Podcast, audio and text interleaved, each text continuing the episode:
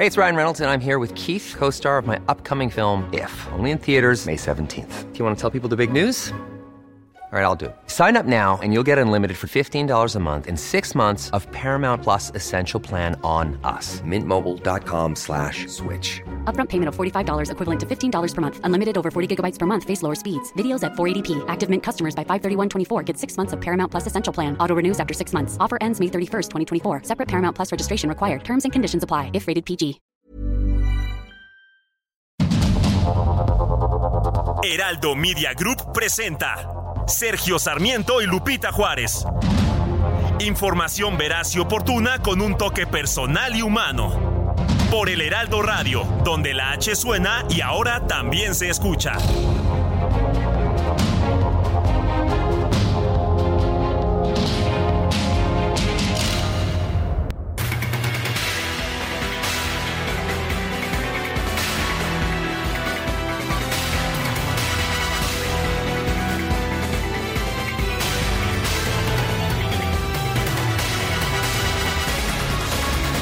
Las 7 de la mañana con un minuto de este, de este jueves 17 de agosto del 2023. Soy Sergio Sarmiento y le doy a usted la más cordial bienvenida a El Heraldo Radio. Quédese con nosotros, aquí estará muy bien informado. También podrá pasar un rato agradable. Nos gusta darle a usted el lado amable de la noticia, aunque no siempre la noticia lo permite y como todas las mañanas con nosotros, que es aquí como todos los días, como decía Nana Nina, Guadalupe Juárez. ¿Cómo estás? En tres patines, ¿cómo estás, mi querido Sergio? Muy bien. Qué bueno, me da gusto saludarte, al igual que a nuestros amigos del auditorio. Muy buenos días, bienvenidos. Pues mucha información, mi querido Sergio, y seguimos atentos de lo que sucede con la desaparición de estos cinco jóvenes allá en Jalisco el día de ayer pues en la mañanera, ¿no? Le preguntaban los eh, compañeros al presidente sobre este tema y decían, oigo, aunque después dijeron que no, hombre, que el presidente es muy sensible ante estos hechos, pero ya le tendremos toda la información, así que por lo pronto vámonos a un resumen de noticias. La Fiscalía Especializada en Personas Desaparecidas de Jalisco realizó un cateo en una casa donde presuntamente estuvieron retenidos los cinco jóvenes desaparecidos en Lagos de Moreno. La dependencia informó que en este inmueble encontró ropa y sangre que podrían corresponder a las víctimas. El gobernador de Jalisco, Enrique Alfaro, se reunió con el fiscal del estado, Joaquín Méndez, el coordinador estratégico de seguridad, Ricardo Sánchez, y el secretario de seguridad, Juan Bosco Pacheco, para revisar los trabajos de búsqueda de los jóvenes desaparecidos, de estos cinco muchachos, pues donde, eh, sabe usted, eh, ya no se supo nada desde el viernes pasado y bueno, pues hay unos videos tremendos. El mandatario estatal señaló que su entidad enfrenta ataques irracionales y directos contra su estabilidad que exigen una reacción del Estado mexicano.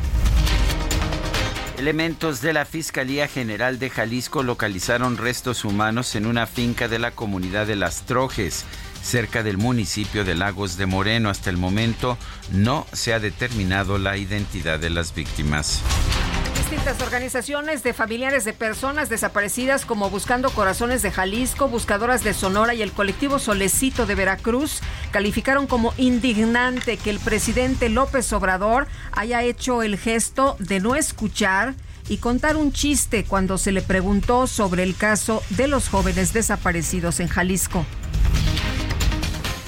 El coordinador de comunicación social de la presidencia, Jesús Ramírez, rechazó que el presidente se haya negado a responder sobre el caso de los jóvenes desaparecidos en Lagos de Moreno. Consideró que esa versión forma parte de una estrategia de desinformación. Bueno, pues ahí estuvieron los compañeros reporteros, ¿no? Los verdaderos reporteros que le preguntaban al presidente sobre este caso. Claro que hubo otros que le preguntaron de otros temas, ¿no? Bueno, Lord Molecula le dijo que era pues, gigante. Que es, que es, un gigante ah, y que vamos a quedar en orfandad cuando deje la presidencia. 50 millones de mexicanos dijo quedaremos en la orfandad cuando usted pase el bastón de mando. Eso sí lo escuchó el presidente. El diputado del PAN, Santiago Krill, aseguró que el nivel de bajeza que muestra el presidente López Obrador ante las tragedias no tiene nombre. Señaló que México sufre por su actitud sobrada, irresponsable y tóxica. La senadora del PAN, Xochitl Galvez, calificó como inaceptable la poca sensibilidad del presidente López Obrador ante casos como el de los jóvenes desaparecidos en Lagos de Moreno. Me parece inaceptable la poca sensibilidad del presidente. Cero empatía, primero para hablar del tema en su mañanera. Esos son los temas de los que queremos que hable. Que nos diga cómo va a resolver el problema, qué va a hacer para que los jóvenes puedan salir a la calle sin sentir miedo? ¿Qué va a hacer para que dejen de asesinar mujeres? ¿Qué va a hacer para regresarle la paz y la tranquilidad a este país a la que él se comprometió cuando quería ser presidente? Entonces, yo le exijo que tome el toro por los cuernos, que cambie la estrategia de seguridad, que ya se ponga a trabajar y que deje de andar de jefe de campaña de alguna de sus corcholatas. Bueno, insisto, lo que ha dicho el gobierno es que esto forma parte de una estrategia de desinformación, estos señalamientos. Eh, por otra parte, durante su gira de trabajo por los Estados Unidos, el coordinador de vinculación internacional del Frente Amplio por México, Ildefonso Guajardo, llamó a poner atención al proceso electoral de nuestro país ante el riesgo de que haya una intervención del gobierno federal o del crimen organizado. El senador del PAN, Damián Cepeda, señaló que ante los resultados de la segunda etapa del proceso interno del Frente Amplio por México, le preocupa que la alianza opositora postule un candidato presidencial que no tenga el debido respaldo popular. En la conferencia de prensa, el ex canciller Marcelo Ebrard, que nos eh, había anunciado, ¿no? Que ayer a las 11 de la mañana iba a dar un mensaje y bueno, todo el mundo estaba atento, ¿no? Y decía, a las 11 ya van a dar ¿Qué va a decir Marcelo? Bueno, pues denunció que se ha hecho un uso masivo de la Secretaría del Bienestar para beneficiar a la ex jefa de gobierno Claudia Sheinbaum. Exigió a la dirigencia nacional de Morena frenar el acarreo de personas y las encuestas pagadas. Exhorto a la dirigencia de nuestro partido a que deje de simular y que tome medidas, y es más, no exhorto, exijo, a nombre de todos los ciudadanos. Y también que se le comunique a las diferentes dependencias del gobierno federal, estatales y municipales que tienen que respetar el acuerdo que se firmó, al menos del 17, que es mañana, al 3 de septiembre. ¿Quién tiene la palabra? Ustedes. Que Morena, la dirigencia, actúe a la altura de lo que es este movimiento. El presidente López Obrador acaba de decir en la mañanera que no escuchó ayer las preguntas sobre el caso del lago de Lagos de Moreno. Vamos a escuchar. Quiero aclarar lo de ayer, que dio pie a una eh, burda manipulación. Ya eh, no saben qué hacer estos corruptos y sus voceros. Ayer, como a ustedes les consta, eh, al final de la conferencia, ya cuando habíamos terminado, empezaron a gritar y no escuché nada, nada. Tan es así que por eso eh, conté ese chiste. Y eh, sin ningún fundamento, de manera perversa, eh, sostuvieron todo el día de ayer en la presa vendida y alquilada de que yo me había burlado cuando me preguntaron sobre los jóvenes que asesinaron, desaparecieron en los altos de Jalisco. Toda una mentira, una infamia. Ellos son capaces de todo. Yo no, no somos iguales. Yo tengo principios, tengo ideales. Soy un hombre de sentimientos. No me puedo burlar del dolor, de la desgracia de los demás. Nunca lo he hecho. Por eso quería iniciar esta conferencia de esa forma.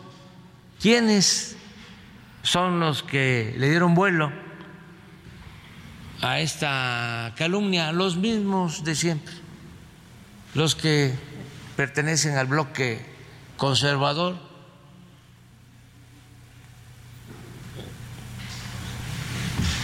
Una aspirante a la presidencia, corrupta.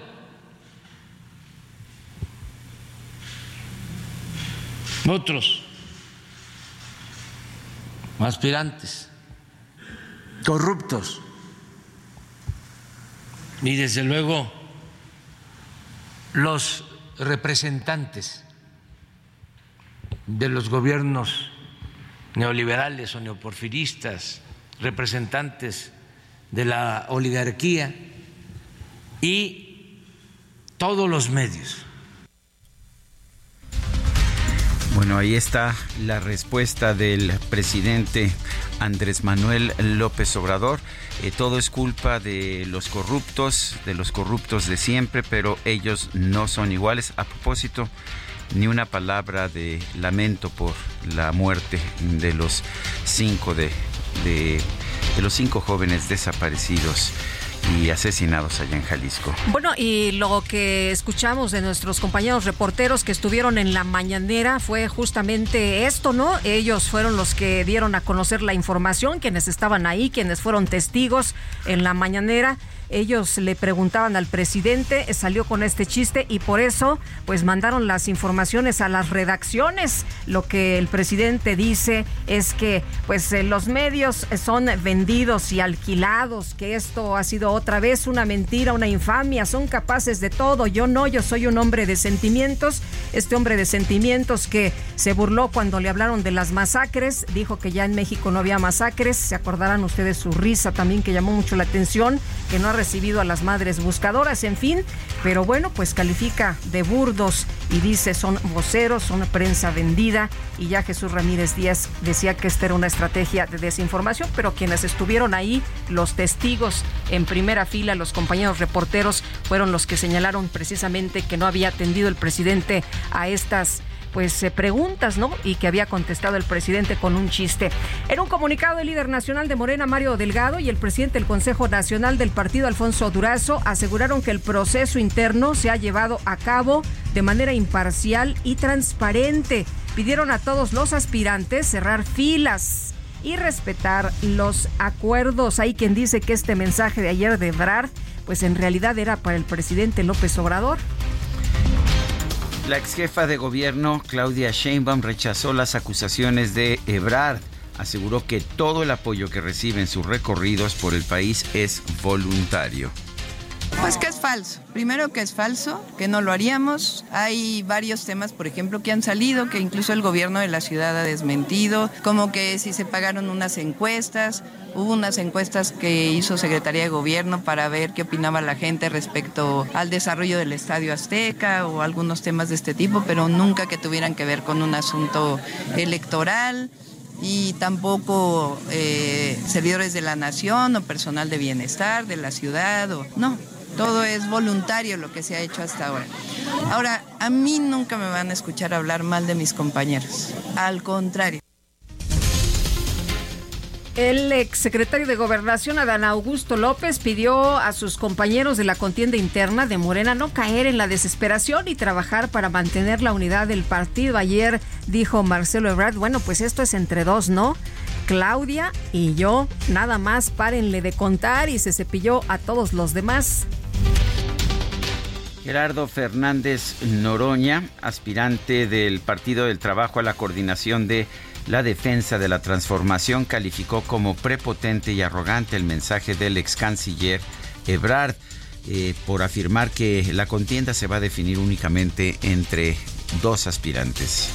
Este, resulta, eh, declara que solo él y Claudia están disputando. Casi, casi que se olviden de los cuatro eh, aspirantes restantes.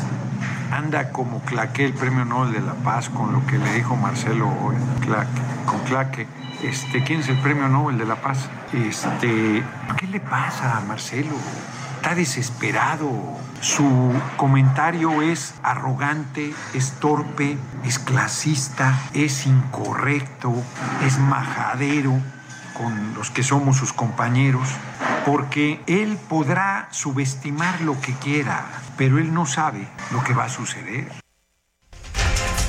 A través de redes sociales, el senador con licencia Ricardo Monreal consideró que la dirigencia nacional de Morena debe atender las denuncias del ex canciller Marcelo Ebrard. La Consejería Jurídica del Gobierno de Coahuila promovió una controversia constitucional ante la Suprema Corte en contra de la distribución de los nuevos libros de texto gratuitos en el Estado.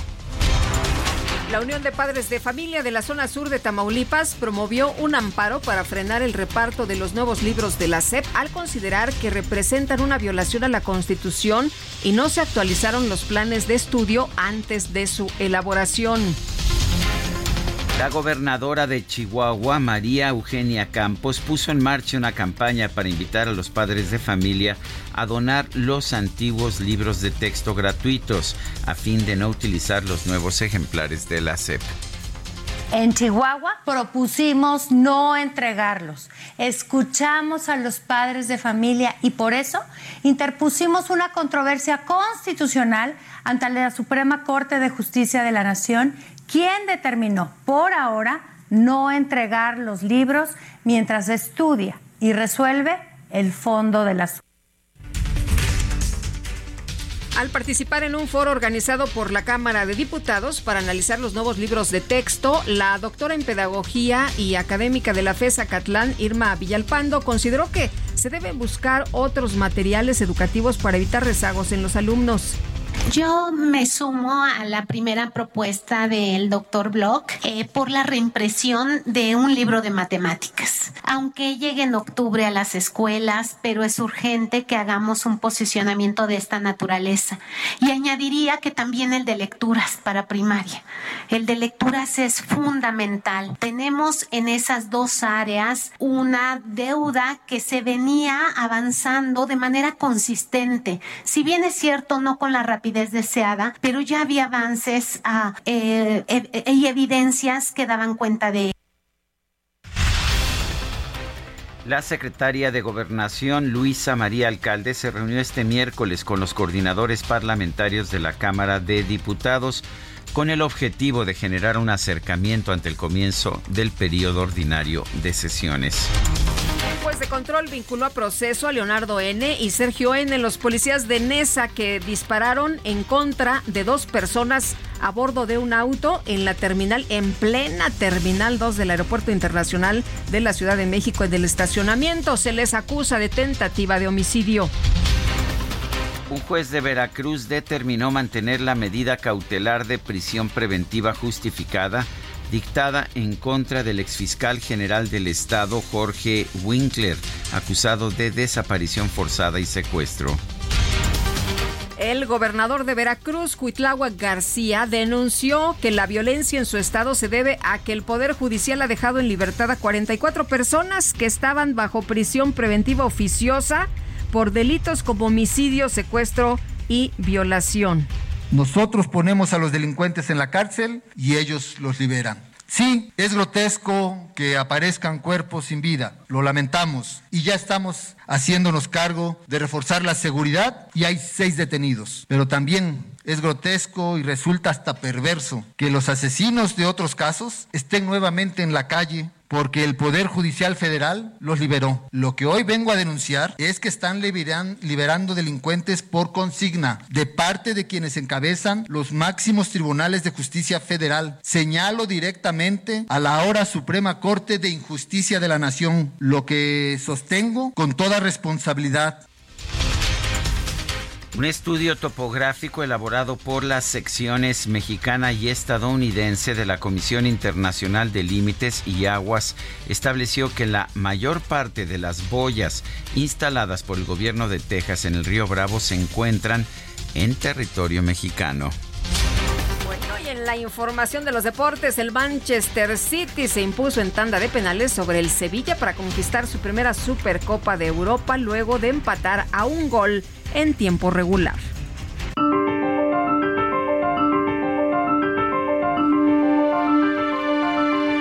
Y vamos a la frase del día.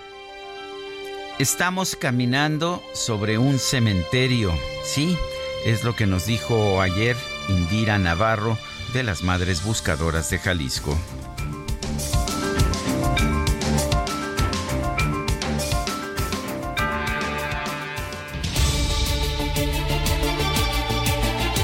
Bueno, y las preguntas, ya sabe usted que nos gusta preguntar.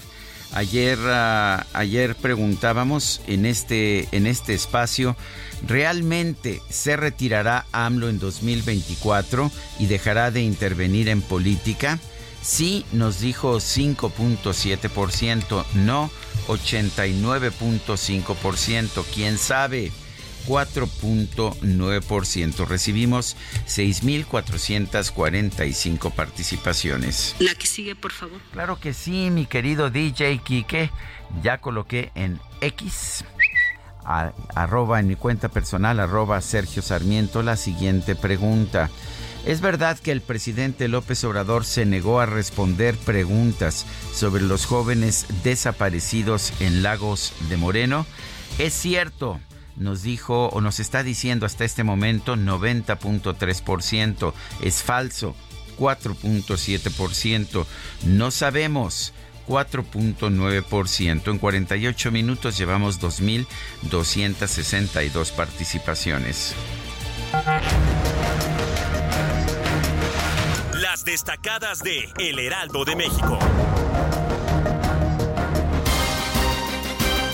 Y vámonos con las destacadas esta mañana de lluvia aquí en la Ciudad de México, muy nublado, hace frío y Hillary se intensificó huracán de categoría 1 y se mantendrá pues con condiciones para lluvias fuertes, muy fuertes y rachas de viento. Mi querida Itzel González, ¿cómo estás? Muy buenos días. Muy buenos días, Lupita, Sergio, queridos destacalovers, ya lo adelantabas, está el chipi chipi, como que no hay que salir de la cama, nos hacemos un tecito bien calientito, pues yo la aquí a todo el mundo ya trabajando desde Los que están temprano. todavía en su casa regresen. No a la salgan. cama. No salgan. Mejor no salgan, quédense con algo calientito mientras nosotros les informamos esta mañana porque traemos muchísima información. Entonces, vámonos con lo importante, lo destacado del Heraldo de México.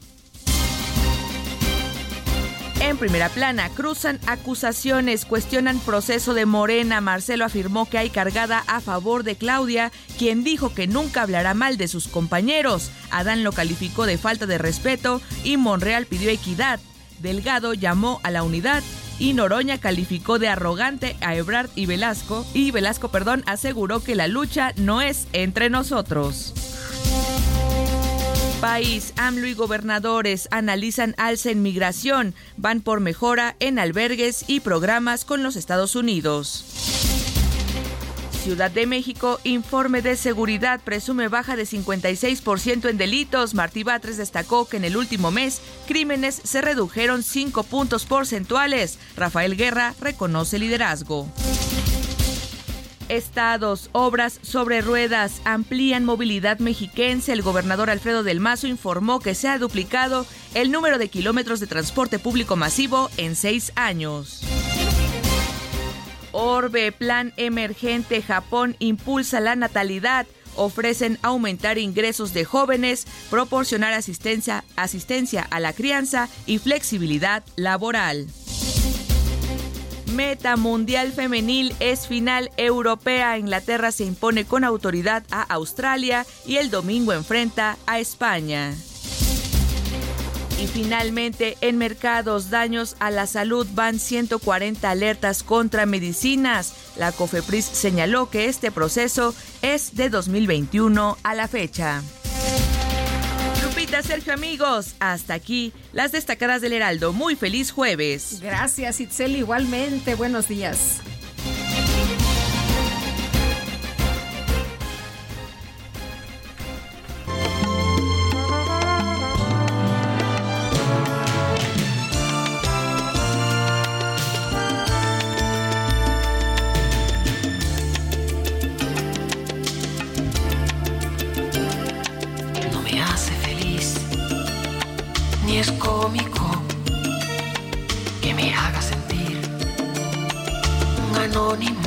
Es Eddie Santiago, mañana cumple 68 años, nació el 18 de agosto de 1955, lo vamos a estar escuchando hoy.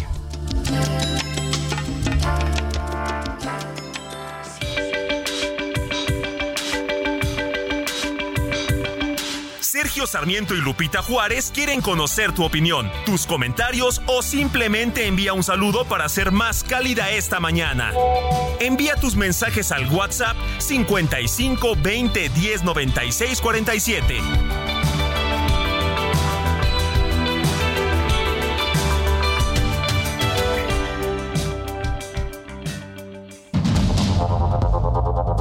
Continuamos con Sergio Sarmiento y Lupita Juárez por el Heraldo Radio.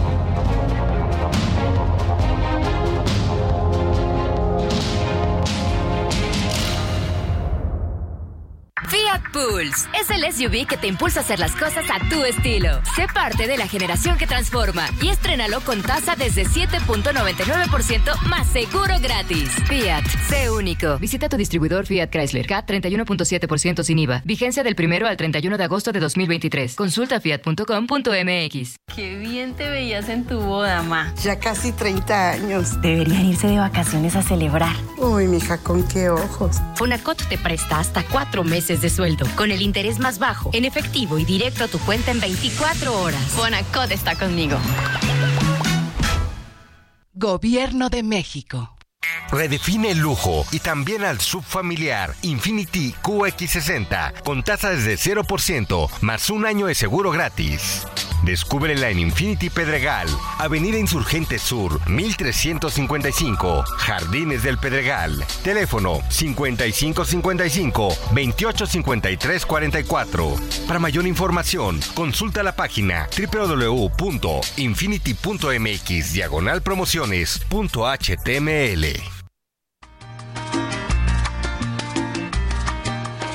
No me digas nada, ya lo sabía.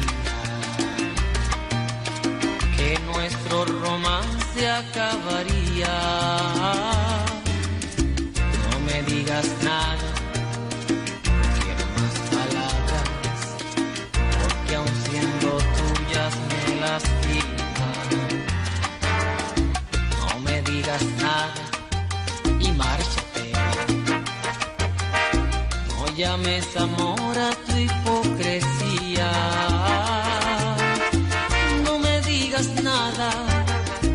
Tonto aquí he sido yo. ¿Qué? Me dañaron rosa tus espinas. Lluvia, besos fríos como la lluvia.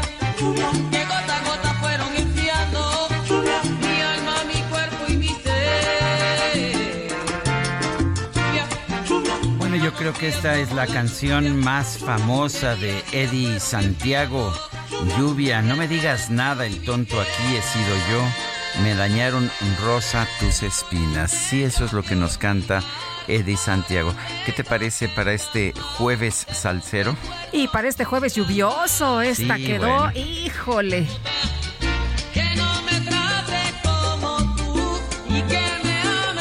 Tus besos fríos como la lluvia, qué barbaridad. Lo bueno es que con la musiquita la- ya no duele tanto, ¿no? No, ya no duelen tanto los huesos. bueno, Vámonos. mensajes de Vámonos nuestro a los mensajes. Rafael Ríos dice, hola, buenos días. ¿Saben qué pasó en viaducto y periférico rumbo al aeropuerto? El tráfico está detenido. Lo investigamos con nuestros compañeros reporteros, don Rafa, y le informamos de inmediato.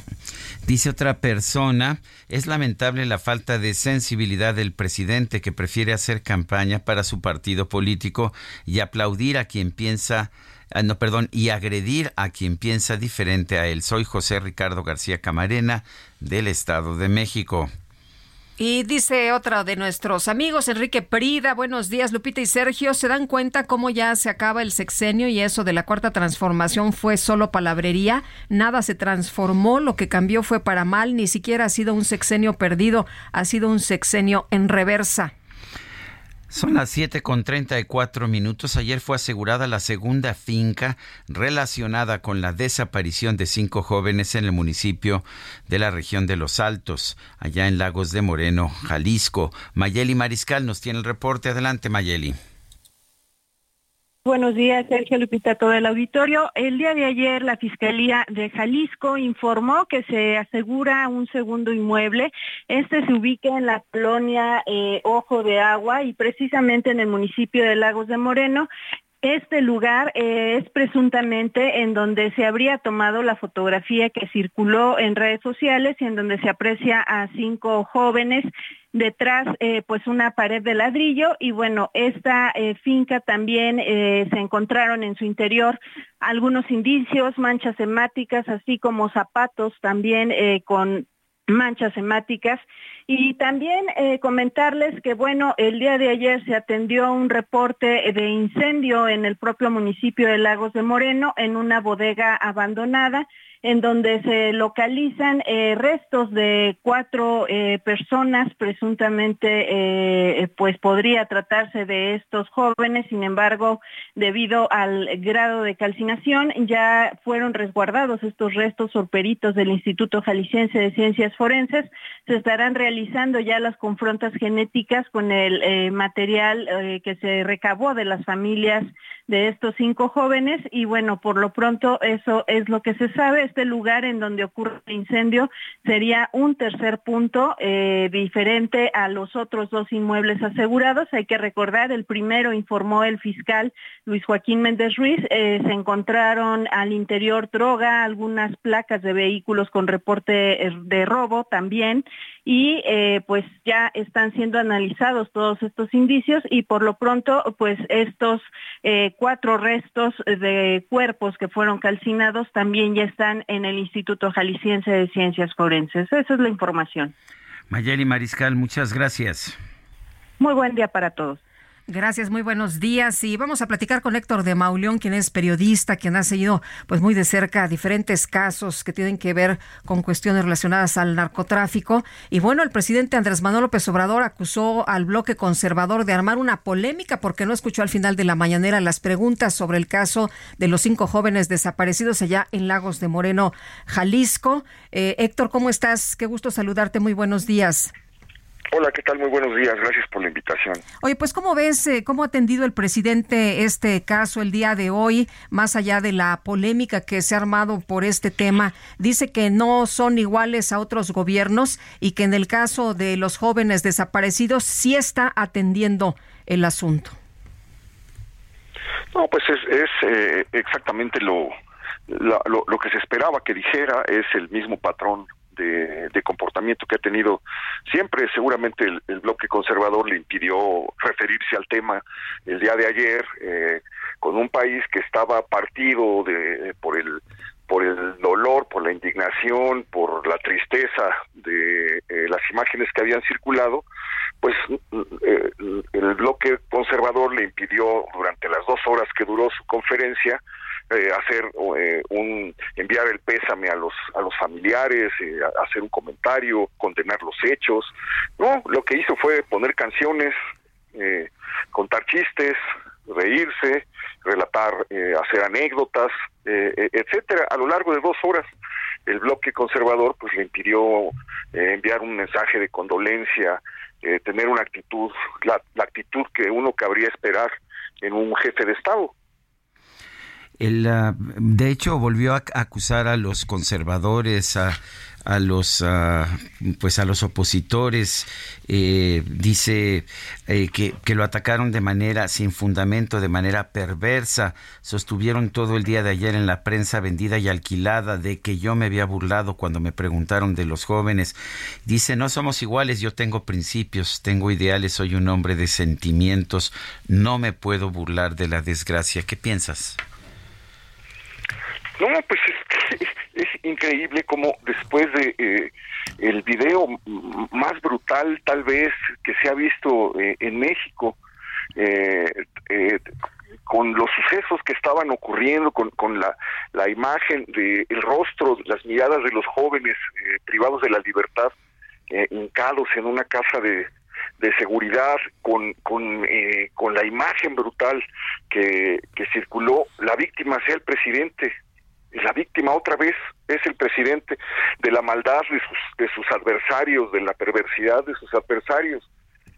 Eh, la zona donde ocurre esto prácticamente ya eh, imposible eh, transitar por la carretera de Lagos a, a de Moreno a Encarnación Díaz. Han, se han dado eh, una cantidad altísima de desapariciones. Hay reportes de que a la entrada de Encarnación Díaz se paran eh, hasta 30 eh, sicarios eh, para revisar a las personas que van a que van a entrar y que van a salir para interrogarlas, para tener control to- eh, total de la de la zona. Hay unas eh, hermanas que están desaparecidas que eh, habían- Sacaron de su casa, ¿no? secuestraron de, de- de su casa. Tengo entendido, Héctor, que entraron ahí y que se las llevaron y nadie dijo nada y no se sabe nada. No, este, no, no, no se comentó absolutamente nada. Las ejecuciones son, son ya cosa de todos los días. Eh, hace unas, unos meses, eh, en, en enero, una, una sub- subdirectora, una comandante de, de seguridad pública se eh, participó en un enfrentamiento contra contra sicarios y a los 30 minutos del enfrentamiento sacaron a su a sus hijos eh, fueron a, su- a la casa de sus hijos y los ejecutaron dentro eh, eh, eh, en el interior de la de la casa. Es eh, son constantes las la- las eh, los reportes de, de, de secuestros de asesinatos de enfrentamientos de carreteras blo- de la carretera bloqueada de vehículos incendiándose y eh, pues el- en el país solamente hay una víctima y esa víctima se llama Andrés Manuel López Obrador. Eh, eh, no, no hay eh, solución porque al mismo tiempo que está pasando esto eh, en la zona de, Jalisco, el- el- en los mismos instantes se descubre en Veracruz en, en dos casas de seguridad una, un hecho igualmente aterrador que es la aparición de cuerpos desmembrados, envueltos en, plástico y congelados en, eh, eh, en una cosa que es eh, verdaderamente pues atroz. Y lo que la respuesta del gobernador Cuitláhuac García es irse a pasear por unos naranjales, cortar naranjas, subir un video riéndose feliz de la vida.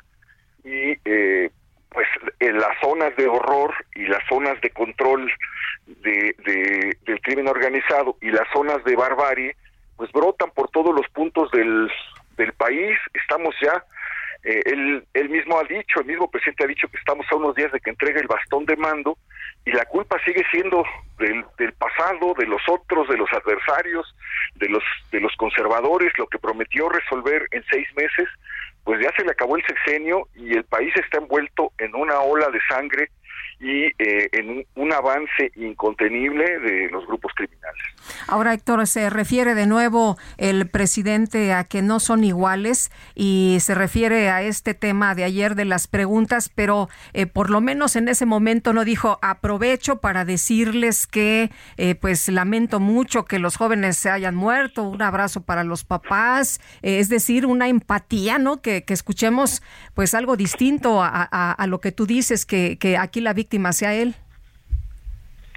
No, sí, claro, este, eh, pero, pero además, pues ahí están los diversos, los, los diversos videos donde le están eh, haciendo eh, las, la- las preguntas, donde se lo están preguntando a, a gritos. Están los testimonios ya de periodistas que estuvieron en la mañanera y que dicen que las preguntas efectivamente ocurrieron y que incluso llegó a escuchar otras cosas.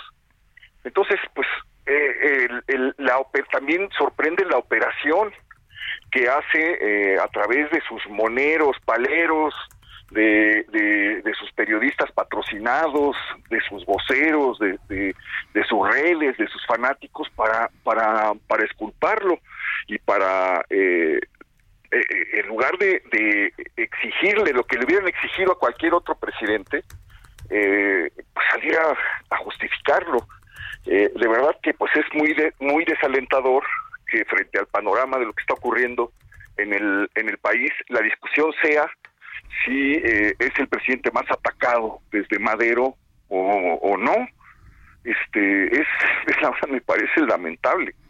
Eh, hablas en, en un artículo, en el artículo que publicas en el periódico El Universal, acerca de pues acerca de este municipio del miedo, donde se han alcanzado las cimas del horror. También señalas que es significativo que el video lleve las, las siglas MZ. Cuéntanos. Sí, es una zona donde eh, hay un conflicto viejo entre el cártel Jalisco y eh, el, el cártel de Sinaloa, que eh, de unas células que operan bajo las órdenes del Mayo Zambada o bajo las siglas del Mayo Zambada. Por eso aparece eh, en el video, eh, aparecen las iniciales MZ, que hacen referencia al, al, Mayo Zambada. Hay toda una especulación de por qué firmaría una atrocidad así eh, eh, ese, ese grupo en una zona donde eh, eh, porque la, desaparición ocurre en una parte que eh, según pues las investigaciones está controlada totalmente por el por el cártel Jalisco. Eh, entonces pues pues en medio de, esta guerra que, he intentado describir un poquito más atrás se, se da pues lo que el, el intento de de a través de un video exhibir calentar eh, eh, la, la, la zona la, la ciudad en la que esto en la que está, está ocurriendo.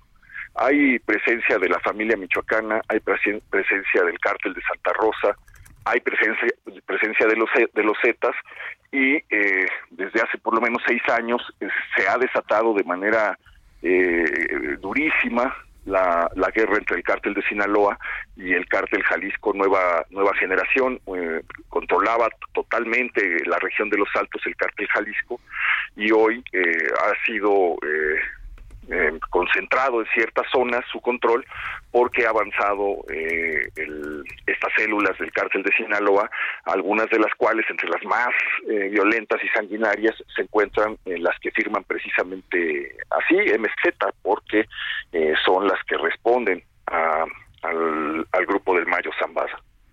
Muy bien, pues Héctor, muchas gracias por platicar con nosotros. Muy buenos días. No, hombre, les agradezco mucho la invitación, un abrazo. Un abrazo.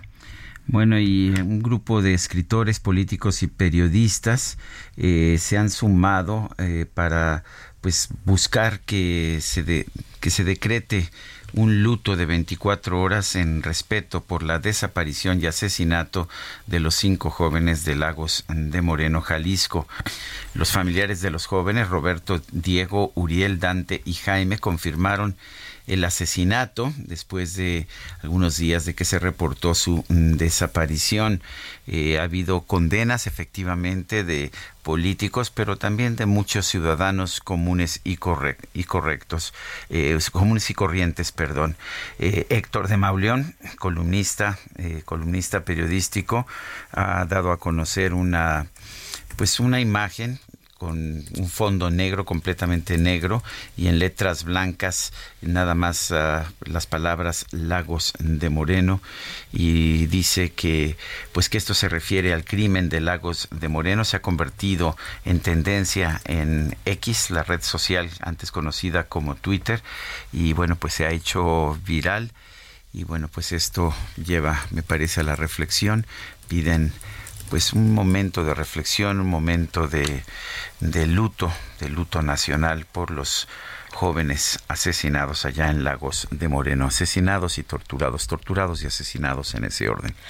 En eh, Veracruz, un juez determinó mantener la medida cautelar de prisión preventiva justificada dictada contra el exfiscal general del Estado, Jorge Winkler, acusado de desaparición forzada y secuestro. Juan David Castilla, te escuchamos. Muy buenos días. Muy buenos días, Sergio Lupita, los saludo con gusto desde Veracruz. Comentarles que el exfiscal Jorge Winkler Ortiz seguirá en prisión luego de que un juez de control dictara la medida cautelar de prisión preventiva justificada por un año en su contra. Esto a pesar de haber logrado una suspensión provisional para cesar la prisión preventiva oficiosa. La audiencia se llevó a cabo durante el miércoles 16 de agosto en los juzgados del penal de Pacho Viejo, municipio de Coatepec, donde el juez determinó que el exfuncionario continuará vinculado al proceso penal 296 diagonal 2019 por los presuntos delitos de privación ilegal de la libertad en modalidad de secuestro y desaparición forzada. La audiencia se celebró en cumplimiento al incidente de suspensión relativo al juicio de amparo número 751 diagonal 2023 del juez décimo séptimo de distrito, donde ordenaba cesar la prisión preventiva oficiosa para que se entrara al estudio de la medida cautelar. Al concluir la audiencia, el abogado del imputado Daniel Juan García indicó que impugnarán nuevamente esta determinación a través de un juicio de amparo. Al exfiscal de Veracruz, quien es cercano al exgobernador Miguel Ángel Yunes Linares, se le acusa del secuestro de Francisco Zárate Aviña, chofer de Luis Ángel Bravo Contreras, quien fuera fiscal durante el gobierno de Javier Duarte de Ochoa. Cabe recordar que el exfiscal del estado de Veracruz fue trasladado al penal de máxima seguridad del Altiplano en el estado de México para garantizar su integridad, pues el exfuncionario estaba preso en la cárcel de Pacho Viejo, Coatepec, donde presuntamente recluyó a varios criminales y temía por su vida. La audiencia estaba programada a las 10 de la mañana y culminó durante la tarde-noche del miércoles 16 de agosto. La Fiscalía General del Estado informó en un breve comunicado que Jorge Winkler permanecerá en la cárcel. Este es el reporte desde Veracruz, Sergio Lupita. Excelente día, un abrazo. Juan David, gracias, buenos días. Bueno, y son las 7 con 51 minutos. Israel Lorenzana anda ya en Oceanía y no sé si esto tenga que ver con lo que nos reportaba un radio escucha sobre pues un tráfico muy complicado cerca del aeropuerto. ¿En qué parte de Oceanía te encuentras, Israel? Cuéntanos qué estás viendo. Sergio, muchísimas gracias. Lupita, muy buenos días. Es exactamente al cruce de Oceanía sobre el circuito interior donde una camioneta particular se impacta contra el muro de contención en los carriles laterales, Sergio. Esto está, por supuesto, generando ya suficiente carga vehicular como para que los automovilistas estén pensando en alguna alternativa. En este caso, el eje 2 norte es una buena opción, esto con dirección hacia la zona del Paseo de la Reforma, hacia la zona de la Avenida Ingeniero Eduardo Molina. El conductor de esta camioneta en color blanco, aparentemente conducida a exceso de velocidad, pierde el control, se impacta contra el muro de contención. Han llegado los bomberos, llegaron, por supuesto, elementos de seguridad quienes están abanderando esta unidad. Quedó pues prácticamente regada la zona con autopartes y también pues el muro de contención quedó deshecho, así que hay que manejar con mucho cuidado, te reitero, circuito interior en la zona de Aragón, pasando la avenida Oceanía, esto con dirección hacia la zona de la raza. Sergio Lupita, la información que les tengo esta mañana. Muchas gracias, Israel. Hasta luego. Y tenemos información con Gerardo Galicia desde la zona oriente de la Ciudad de México. ¿Qué pasa, Gerardo? ¿Sigue lloviendo? Cuéntanos ya no con tanta intensidad como en la madrugada, pero sí tenemos una ligera llovizna, por algunos momentos se transforma en un ligero chipichipi, así que habrá que manejar con mucha precaución. Tenemos la cinta asfáltica completamente mojada y en materia de vialidad el viaducto ya avanza con dificultad, dejando atrás la zona del eje 3 Oriente con dirección a la casa de Tlalpan o el eje central. Cada vez van a avanzar de manera más lenta, así que habrá que estar prevenidos, manejar con mucha calma, mucha paciencia y en el sentido pues el avance es mucho más rápido. El viaducto sí es opción para poder llegar a la zona oriente de la capital y ya en estos momentos, Lupita Sergio, estamos ubicados justo en la caseta de cobro de la autopista Peñón Texcoco. Se nos reporta la volcadora de una pipa con combustible en el kilómetro 15. En breve estaremos llegando hasta ese punto. Por lo pronto, si van a utilizar esta vía, es en el kilómetro 15 donde van a toparse con reducción de carriles. Habrá que manejar con mucha precaución. Por lo pronto, el reporte, seguimos muy pendientes. Gracias, Gerardo. Hasta luego. Bueno, pues son las 7, 7 de la mañana con 53 minutos. Eh, 7 con 53. Quiero recordarle a usted nuestro número de WhatsApp es el 55 2010 96 47. Repito, 55 2010 96 47. Puede usted también este, seguirnos, lo puede hacer a través de nuestras redes sociales. Eh, le recomiendo nuestra red en X, antes Twitter. Nuestra cuenta ahí es arroba Sergio y Lupita. También le recomiendo darle seguimiento a la cuenta en X de arroba Heraldo de México. Eh, Guadalupe Juárez y Sergio Sarmiento eh, tenemos también nuestras propias cuentas. La de Lupita es arroba Lupita Juárez H. Exacto. El H me acuerdo por El Heraldo. Lupita Juárez H. La mía personal es arroba Sergio Sarmiento. Hay muchas formas de seguirnos, hay muchas formas de ponerse en contacto con nosotros. También nuestro portal de internet es, está en Heraldo de México. Eh, .com.mx. Vamos a una pausa y regresamos. No llames amor a tu hipocresía.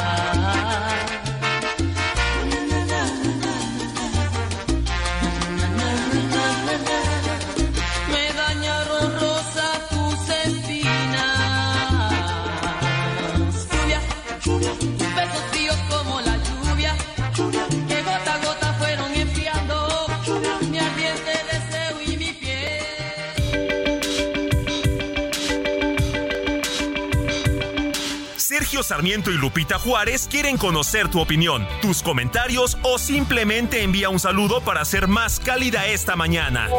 Envía tus mensajes al WhatsApp 55 20 10 96 47.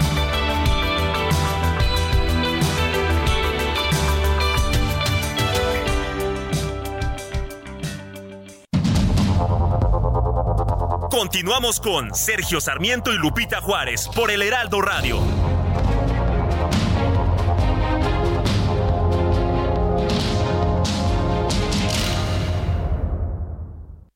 ¿Tienes miedo de que tu hijo se convierta en un adulto insatisfecho? Este 14 de octubre en el Master Bebemundo vamos a darte las herramientas para que tu hijo se convierta en líder de su propia vida. Master Bebemundo 2023, niños felices, adultos líderes. En Papalote Museo del Niño, boletos a la venta en masterbebemundo.com.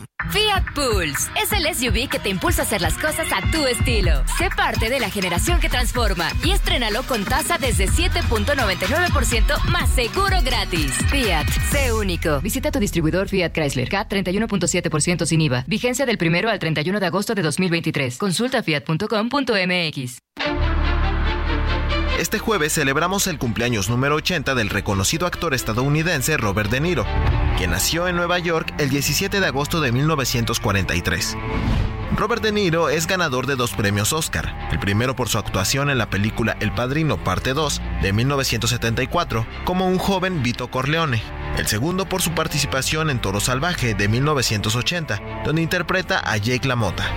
Es ampliamente conocido por sus papeles de gángster y de personajes conflictivos y turbulentos, destacando sus colaboraciones con directores como Martin Scorsese y Brian De Palma. Entre sus películas más reconocidas podemos encontrar títulos como Taxi Driver, New York, New York, El Rey de la Comedia y El Irlandés, entre muchas otras.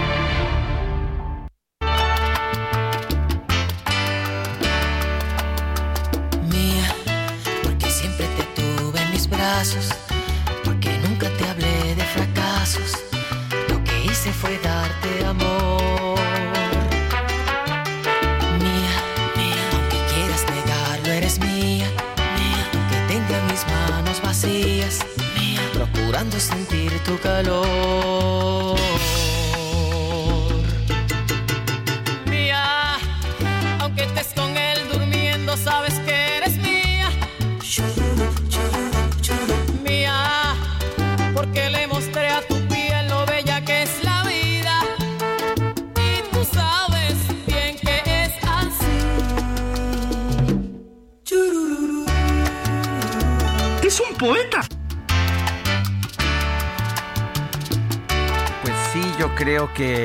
Un poeta, aquí un, un poeta un poquito trágico, ¿no?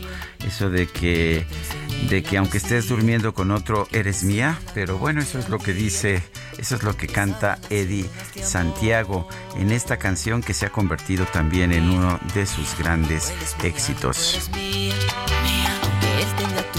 Y vámonos a los mensajes, nos dice Yello52, muy buenos días Sarmiento y Guadalupe Juárez, como es su costumbre, como es su costumbre, eh, del presidente López Obrador no dice lo que dice, aunque hay evidencia, su actitud no solo es poco cabal, es de pena ajena y peor aún resulta ahora que él es la víctima. Saludos y bendiciones para todos. Dice otra persona, buen día, por eso el presidente de México les dice medios de manipulación. En relación a los libros de texto solo mencionan las opiniones negativas, pero no dicen nada de las conferencias informativas no manipuladoras sobre cómo fue el proceso para hacerlos. Sí son perversos, ni modo, pasarán los medios de manipulación actuales a la basura de la historia. Me extraña de ti, Sergio, que no reacciones al movimiento de liberación que es la 4T, un ejemplo positivo para Europa y en especial para Francia. Salvador Ernesto Navas, gracias por su mensaje.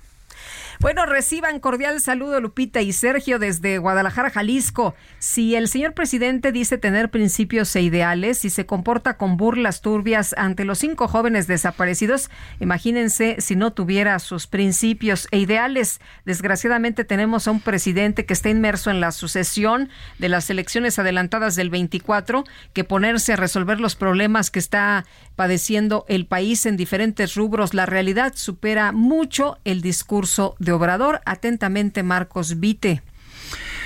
Son las 8 de la mañana con 5 minutos. El Tribunal Electoral del Poder Judicial de la Federación desestimó las quejas presentadas por partidos políticos y les ordenó bajar su propaganda irregular en los procesos internos. Misael Zavala, cuéntanos.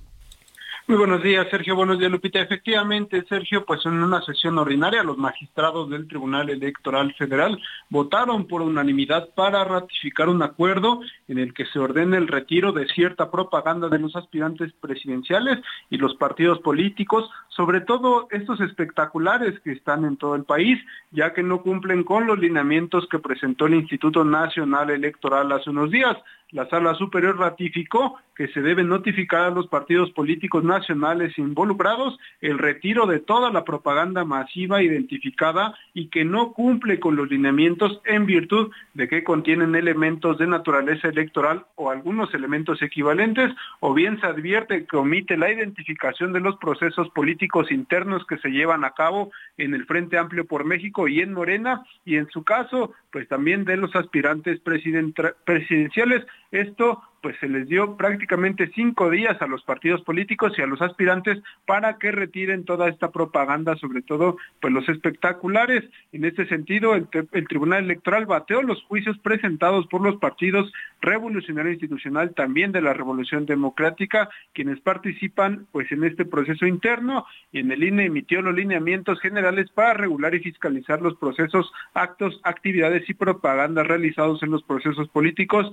emitidos pues ya también en algunas sentencias. Los partidos políticos y los aspirantes a algún cargo como de Morena y del Frente Amplio por México deben retirar toda propaganda irregular y que no cumple con las normas y lo deben de hacer de inmediato. En tal caso están los espectaculares donde se posiciona la imagen de aspirantes sin que se detalle por qué cargo están compitiendo, pues se puede tomar como actos anticipados de pre-campaña y campaña según resolvieron los magistrados. En este caso, Sergio Lupita, pues ya tienen algunos días que eh, la sala superior eh, notificó a los partidos políticos para que bajen toda esta propaganda y ahora se les está volviendo a hacer este exhorto debido a que pues continúan los espectaculares y alguna otra propaganda irregular tanto de los aspirantes presidenciales como de los partidos políticos. Sergio Lupita, hace aquí la información.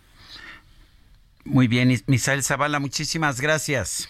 Gracias, buen día. Y vámonos al clima.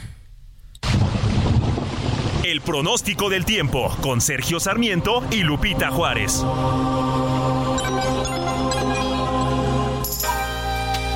Alex Ramírez, cuéntanos por qué está lloviendo tanto en algunas partes y también de Hillary, que ya es ciclón 1, tengo entendido.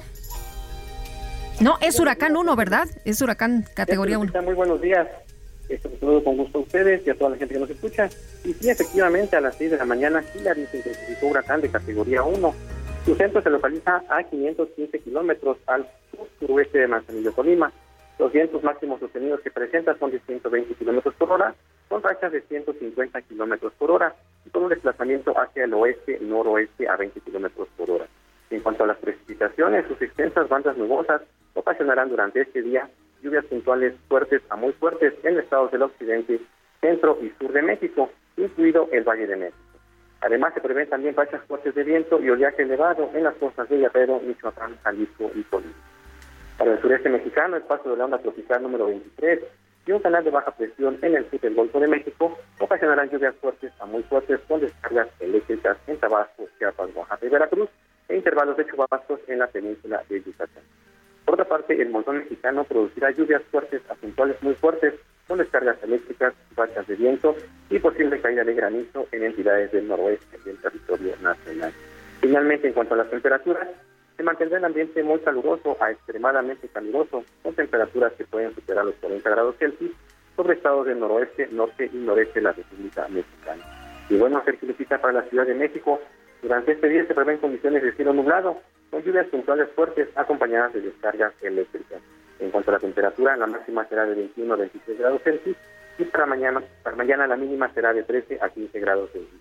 Sergio Lupita, esta es la información. Alex, muchas gracias. Muy buenos días. Muy buenos días. Hasta luego. Y vamos ahora con el Químico Guerra. El Químico Guerra. Con Sergio Sarmiento y Lupita Juárez. Químico Guerra, ¿qué nos tienes esta mañana? Adelante. Químico Guerra, ¿nos escuchas? Hidrógeno como el futuro de la fuente energética eh, para el planeta. Y eh, hay muchas clasificaciones de hidrógeno, ¿no? Y la gente luego se confunde.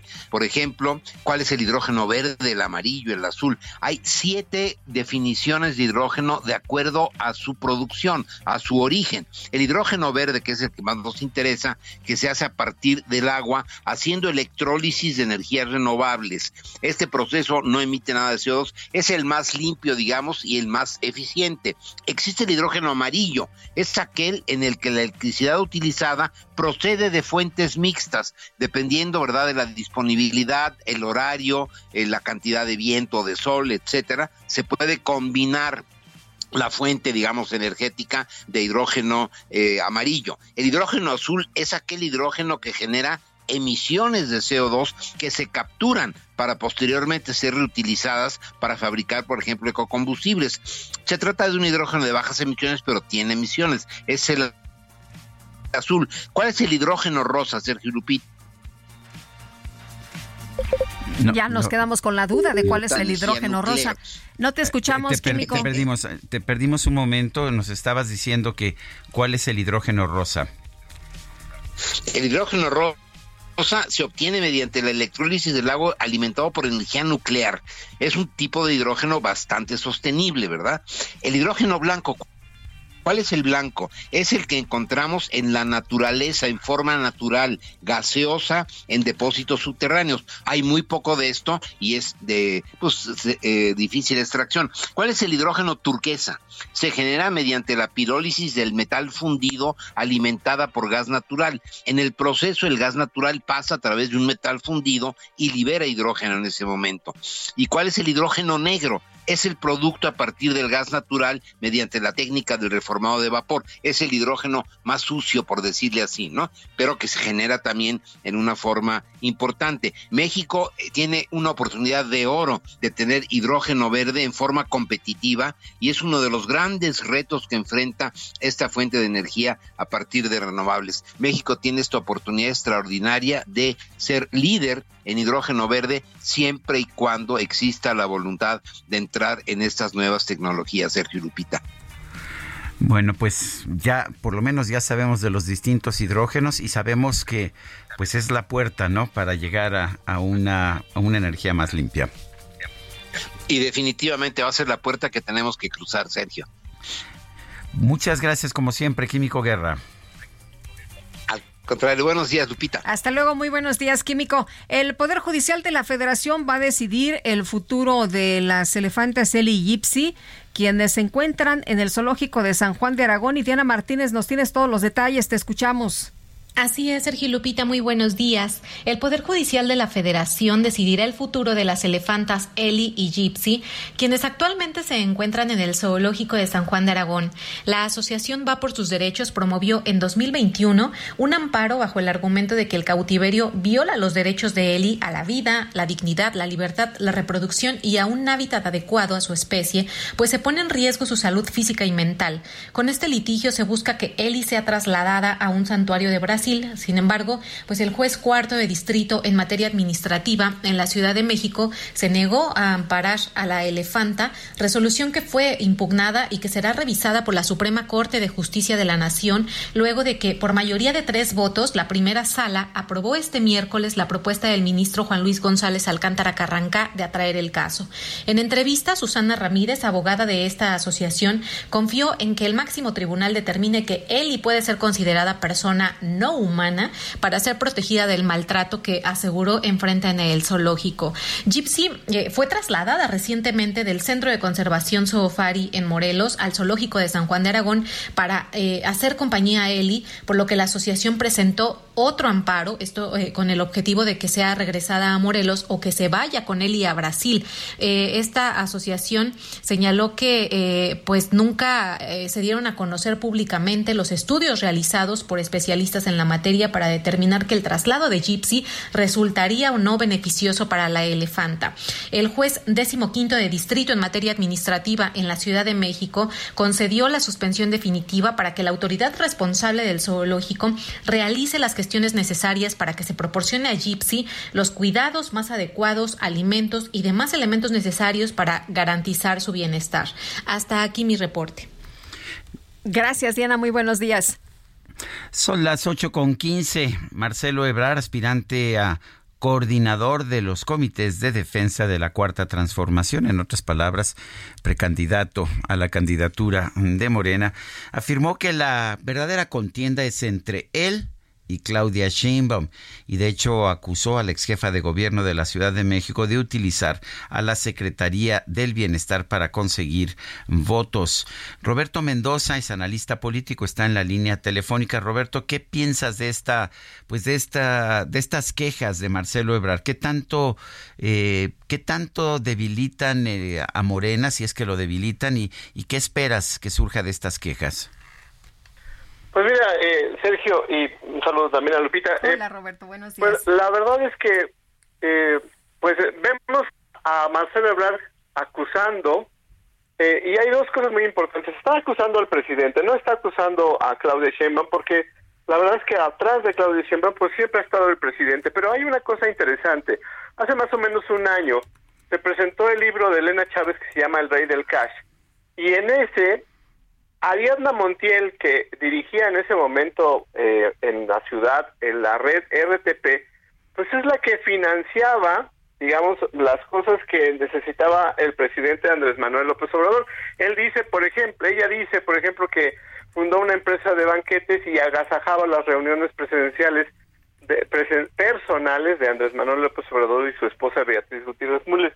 Entonces, yo creo que Marcelo Ebrard pues está dando exactamente en dónde está la red de financiamiento que hace posible que Claudia Sheinbaum vaya arriba en estas encuestas que él presenta. Y él dice, bueno, pues ya dejen de estar financiando a, Claudia Sheinbaum y empecemos a tener un piso un poco más parejo porque pues la verdad yo no puedo competir contra el presidente y todo este presupuesto que tiene y este acarreo y estas cosas que, que están utilizando a favor de Claudia y pues eh, yo no tengo ese dinero ni esos alcances y además lo que está diciendo también es pues si yo rompo con ustedes si eh, no me dan piso parejo si no están las condiciones cuando menos de equidad para que yo compita con, con, con ustedes en las condiciones que se necesitan a lo mejor me puedo ir a otro partido pero lo más importante es que pues la base de Marcelo Ebrard es la clase media, la clase media que todavía apoya, digamos, una porción de la izquierda, de esa izquierda que representa Marcelo Ebrard.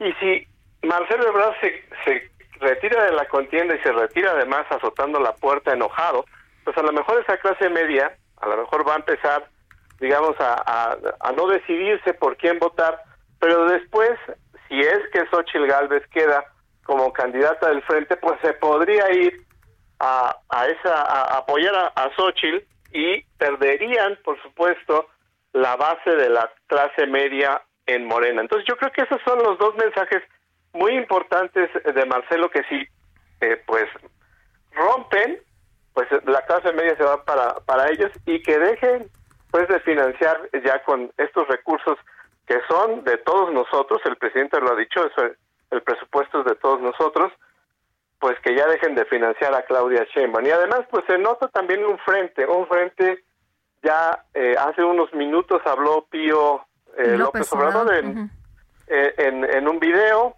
para decir que pues apoyaba a, a, a Marcelo y que también pues él ve pues eh, Una elección de inequidad Estado, en la ¿no? contienda. sí, sí, sí.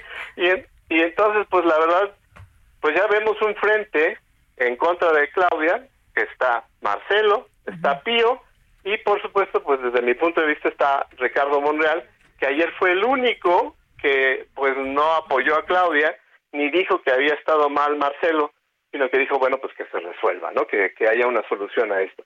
Está del lado de Marcelo. Entonces ya vemos un frente de contención, digamos, de pues la imposición del presidente, porque es claro que Marcelo no se lo dice a Morena, sino se lo dice al presidente, de contención en contra de esta pues inequidad que él ve en la contienda en- interna en Morena. Bueno, pues yo quiero agradecerte, Roberto Mendoza, analista político, el haber conversado con nosotros sobre este tema. Muchísimas gracias. Hasta luego, muy buenos días. Y está con nosotros aquí en la cabina Abigail Chávez, vocera de Sileo. Abigail, ¿cómo estás? Buenos Hola, días, buenos bienvenida. días. Muchísimas gracias. Oye, pues cuéntanos de Sileo, ¿por qué es tan importante eh, no solamente saber leer, sino leer bien y comprender todo lo que lees, pero además en un tiempo pues muy rápido, ¿no? Claro, así es. Mira, eh, Sileo es un entrenamiento que lo que garantiza es poder potencializar el proceso de la lectura. Todos los profesionistas, estudiantes, hasta los que amamos la lectura, pues tengamos las herramientas y habilidades para hacerlo de una mejor manera y como bien lo mencionas, aprovechando el tiempo al 100% y desarrollando estas habilidades que nos ayuden aún hasta nuestro aprendizaje. Exactamente cómo es esto, cómo, cómo se logra esto de leer más rápido y leer mejor. Claro, en Silio es un sistema integral, vamos desde un entrenamiento cerebral, una estimulación de sentidos con la intención de que podamos potencializar 10 veces la velocidad con una comprensión, concentración, retención total. Algo muy importante, eh, darle este entrenamiento al cerebro que les va a permitir, además de leer más rápido, poder comprender, retener y aprender de 3 a 10 veces más rápido aprovechamos la lectura y además potencializamos. Entonces, si quieres aprender un idioma, si quieres aprender algo nuevo, va a ser mucho más sencillo con este entrenamiento de Sileo. ¿Qué pasa eh, con los niños pequeñitos? ¿Pueden meterse a entrenar y desde cuándo puedes eh, entrar a, a Sileo? ¿Quiénes pueden participar? Es para todos. Vamos desde 8 años hasta adultos sin tope de edad. La intención es que todos podamos desarrollar estas, estas habilidades y algo muy importante es que es un sistema semi personalizado, entonces vamos al ritmo de cada uno de nuestros socios. ¿Cuánto tiempo dura este entrenamiento? Es un entrenamiento, como les comentaba, semi-personalizado. Sileo va de 4 a 8 meses. Tiene horarios muy flexibles, entonces personas que están muy ocupadas puede ser bastante amigable. Y vamos desde los 4 hasta los 8 meses. Oye, ¿y cómo es el entrenamiento para los niños y para los adultos? ¿Es lo mismo? ¿Es diferente? La ventaja, como te contaba, que vamos al ritmo de cada uno de nuestros socios, entonces partimos desde cómo están leyendo, cómo están aprendiendo y es toda una estimulación. ¿Pero el método es el mismo? Así es, es el mismo, pero vamos pues enfocado a, a cada socio, ¿no? El desarrollar, poder potencializar estas habilidades desde musicoterapia, aromaterapia, como les contaba, esta estimulación cognitiva que les permite desarrollar las habilidades para una lectura rápida. Pero todo mundo aprende igual. No, todos vamos a distinto Ajá, ritmo, pero el objetivo, claro, es poder potencializar hasta 10 veces la velocidad con comprensión y retención total. ¿Y si le han dado seguimiento, si han medido la capacidad de retención después de estos cursos? O sea, ¿tienen forma de garantizar que realmente sí se aprende? Claro, Sileo es un sistema totalmente garantizado. De hecho, al finalizar pueden, eh, pueden recibir una una certificación por parte de la Secretaría del Trabajo y obviamente van de la mano con nuestras especialistas, en su mayoría psicopedagogas que llevan pues de la mano desde los niños a los adultos hasta que lleguen a estos grandes resultados. ¿Cómo hace la gente para estar en contacto con ustedes? ¿Cómo los buscan? Por supuesto, ahorita pueden marcar, colgar, mandar un WhatsApp, un mensaje de texto al 5579-200028 con el hashtag Yo sí leo y van a recibir una gran promoción. Ahorita les traemos 100 clases muestras para que conozcan, vivan el entrenamiento, vean cómo es, conozcan sus parámetros de lectura y además, gracias a Fundación México Lee, van a recibir 100 becas del 50% de descuento. Si les agrada el entrenamiento, con mucho gusto van a poder desarrollarlo y generar este gran superpoder de lectura. Bueno, pues yo quiero agradecerte a Abigail Chávez, vocera de Sileo, por pues habernos venido a hacer esta invitación. Claro, gracias a ustedes por la invitación y si me permiten, solamente quisiera recalcarles, sí Leo está de fiesta, cumplimos 10 años, estamos de aniversario y bueno, en este regreso a clases queremos regalarle regalarles más, además de estas 100 clases muestra, que son 50 becas adicionales con el 2 por 1 Familia, amigos, hijos, ahorita que vamos a regresar a clases, pues que así Leo lo vuelvan un útil más dentro de la mochila, que no pierdan esta gran oportunidad de, de desarrollar este superpoder. Les reitero el número 5579 200028 5579 200028.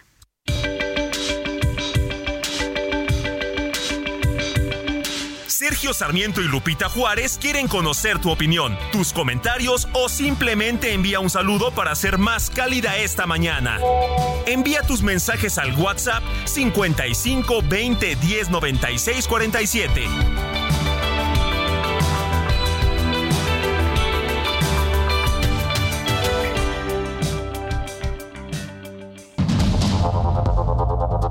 Continuamos con Sergio Sarmiento y Lupita Juárez por el Heraldo Radio.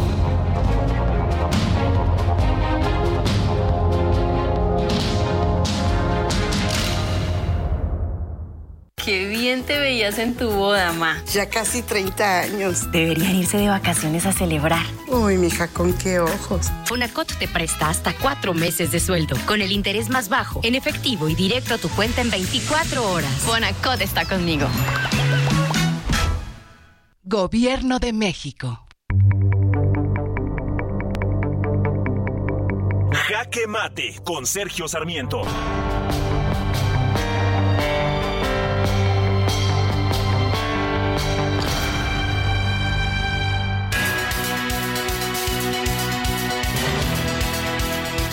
Puedo aceptar que el presidente de la República no haya escuchado a los varios reporteros que le preguntaban a gritos al finalizar la conferencia de prensa de ayer sobre los jóvenes desaparecidos, torturados y asesinados en Lagos de Moreno.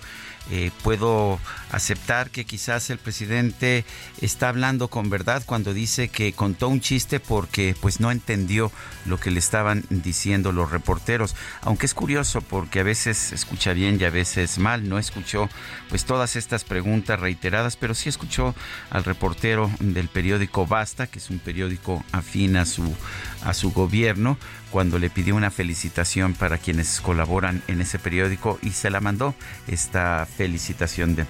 Pero me parece que por lo menos hoy en lugar de haberse quejado de él ser la víctima en lugar de haberse quejado de ser objeto de ataques sin fundamento y ataques uh, de manera perversa eh, él nos dijo de hecho el día de hoy que finalmente él es un hombre pues que, que tiene que, que, no son, que no es igual a los demás, que es un hombre con sentimientos y que no se puede burlar de la desgracia. Bueno, pero ¿por qué no dedicó, aunque sea un minuto, esta mañana a decir que lamentaba la muerte, la tortura de estos jóvenes de Lagos de Moreno. ¿Por qué no dijo nada más un pequeño pésame, una condolencia para los familiares de estas víctimas? ¿Por qué, como nos dijo Héctor de Mauleón aquí en este espacio, por qué la víctima siempre es él? ¿Por qué él tiene que estar siempre en el centro de la atención? Yo, yo creo que el presidente es un hombre de buenos sentimientos, no tengo absolutamente ninguna duda de eso. Sin embargo, tiene un sentimiento también de narcisismo impresionante. Él piensa que todo lo que ocurre en el país tiene que ver con él, pero no. En el caso de la violencia, él no es la víctima. La, las víctimas son quienes son ejecutados. Las víctimas son también los familiares de estos uh, muchachos que fueron secuestrados y asesinados de una manera artera. Esas son las verdaderas víctimas. Señor presidente, créame, usted no es tanta víctima como piensa que es. Yo soy Sergio Sarmiento y lo invito a reflexionar.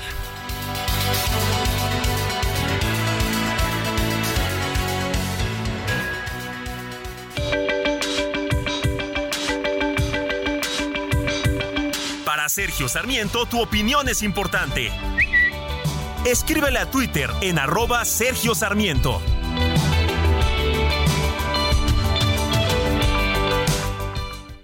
Descubre nuestro subcompacto más avanzado, Infinity QX50, con tasa desde 0%, más un año de seguro gratis.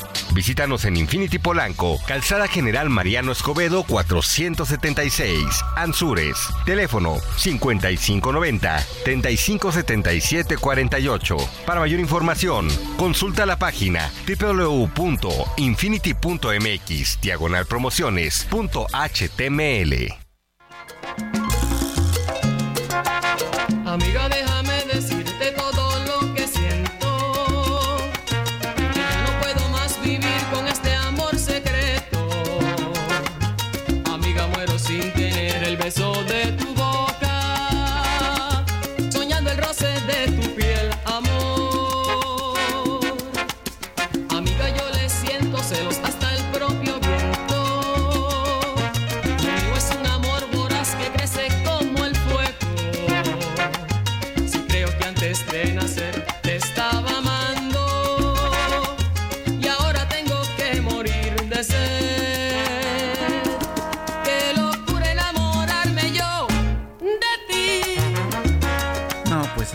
todos tenemos nuestra locurita, ¿no es así? Y Eddie Santiago nos dice, qué locura enamorarme de ti. Pero bueno, creo que no hay forma de, de ponerle razón a- al corazón, ¿verdad? Como, como De decía... ponerle freno al amor. Era Pascal, ¿no? El que decía que es el corazón tiene razones que la razón desconoce. Así es. Oye, y bueno, pues eh, a la bailada, ¿no? Ahorita que hace frío en la mañana, pues a lo mejor buen- se nos quita. Buen momento y buena idea, por supuesto. Vámonos a los mensajes. Alfredo Bernal nos dice buenos días en el tema más delicado de este sexenio, que es la brutal delincuencia y sobre todo la terrible desaparición de personas. El presidente mostró su insensibilidad y cero empatía. Qué pena, qué escena tan vergonzosa es de las peores reacciones que jamás será olvidada. Dice otra otro radio escucha, lo que deberían hacer todos, todos los reporteros que acuden a las mañaneras es dejarlo plantado, no asistir. Es realmente insultante a personas que solo están haciendo su trabajo y es solo un beneficio y patrocinio para el presidente y su partido. Soy Alicia García de la alcaldía Coyoacán. Yo eh, lo he dicho en varias ocasiones, nosotros en los medios tenemos obligación de cubrir lo que hace el presidente y de cubrir lo que hacen los otros protagonistas de la vida nacional. Ese es nuestro trabajo. No Eh, podemos ya- decir, ya ah, el presidente no Ya existe. usted analizará eh, lo Si que le gusta se o no le si- gusta, sí. Pues sí, eh, las posiciones, en fin. Oye, nos dice Javier Gómez, eh, buenos días, Sergio Lupita, el presidente sigue mintiendo y solo la gente que tiene los ojos y oídos tapados no ve y escucha lo que dice y hace, es una lástima. Y no volvió a decir una palabra de aliento ante este caso, ya que se ponga a trabajar, aunque sea su último año como presidente. Nada de lo que prometió ha cumplido, ha realizado obras, pero no funcionan. Son las 8 con 37 minutos. La Sala Superior del Tribunal Electoral del Poder Judicial de la Federación confirmó el registro del convenio presentado por los partidos PAN, PRI y PRD para constituir el Frente Amplio por México. También el derecho de los Millions of people have lost weight with personalized plans from Noom, like Evan, who can't stand salads and still lost 50 pounds. Salads, generally, for most people, are the easy button, right?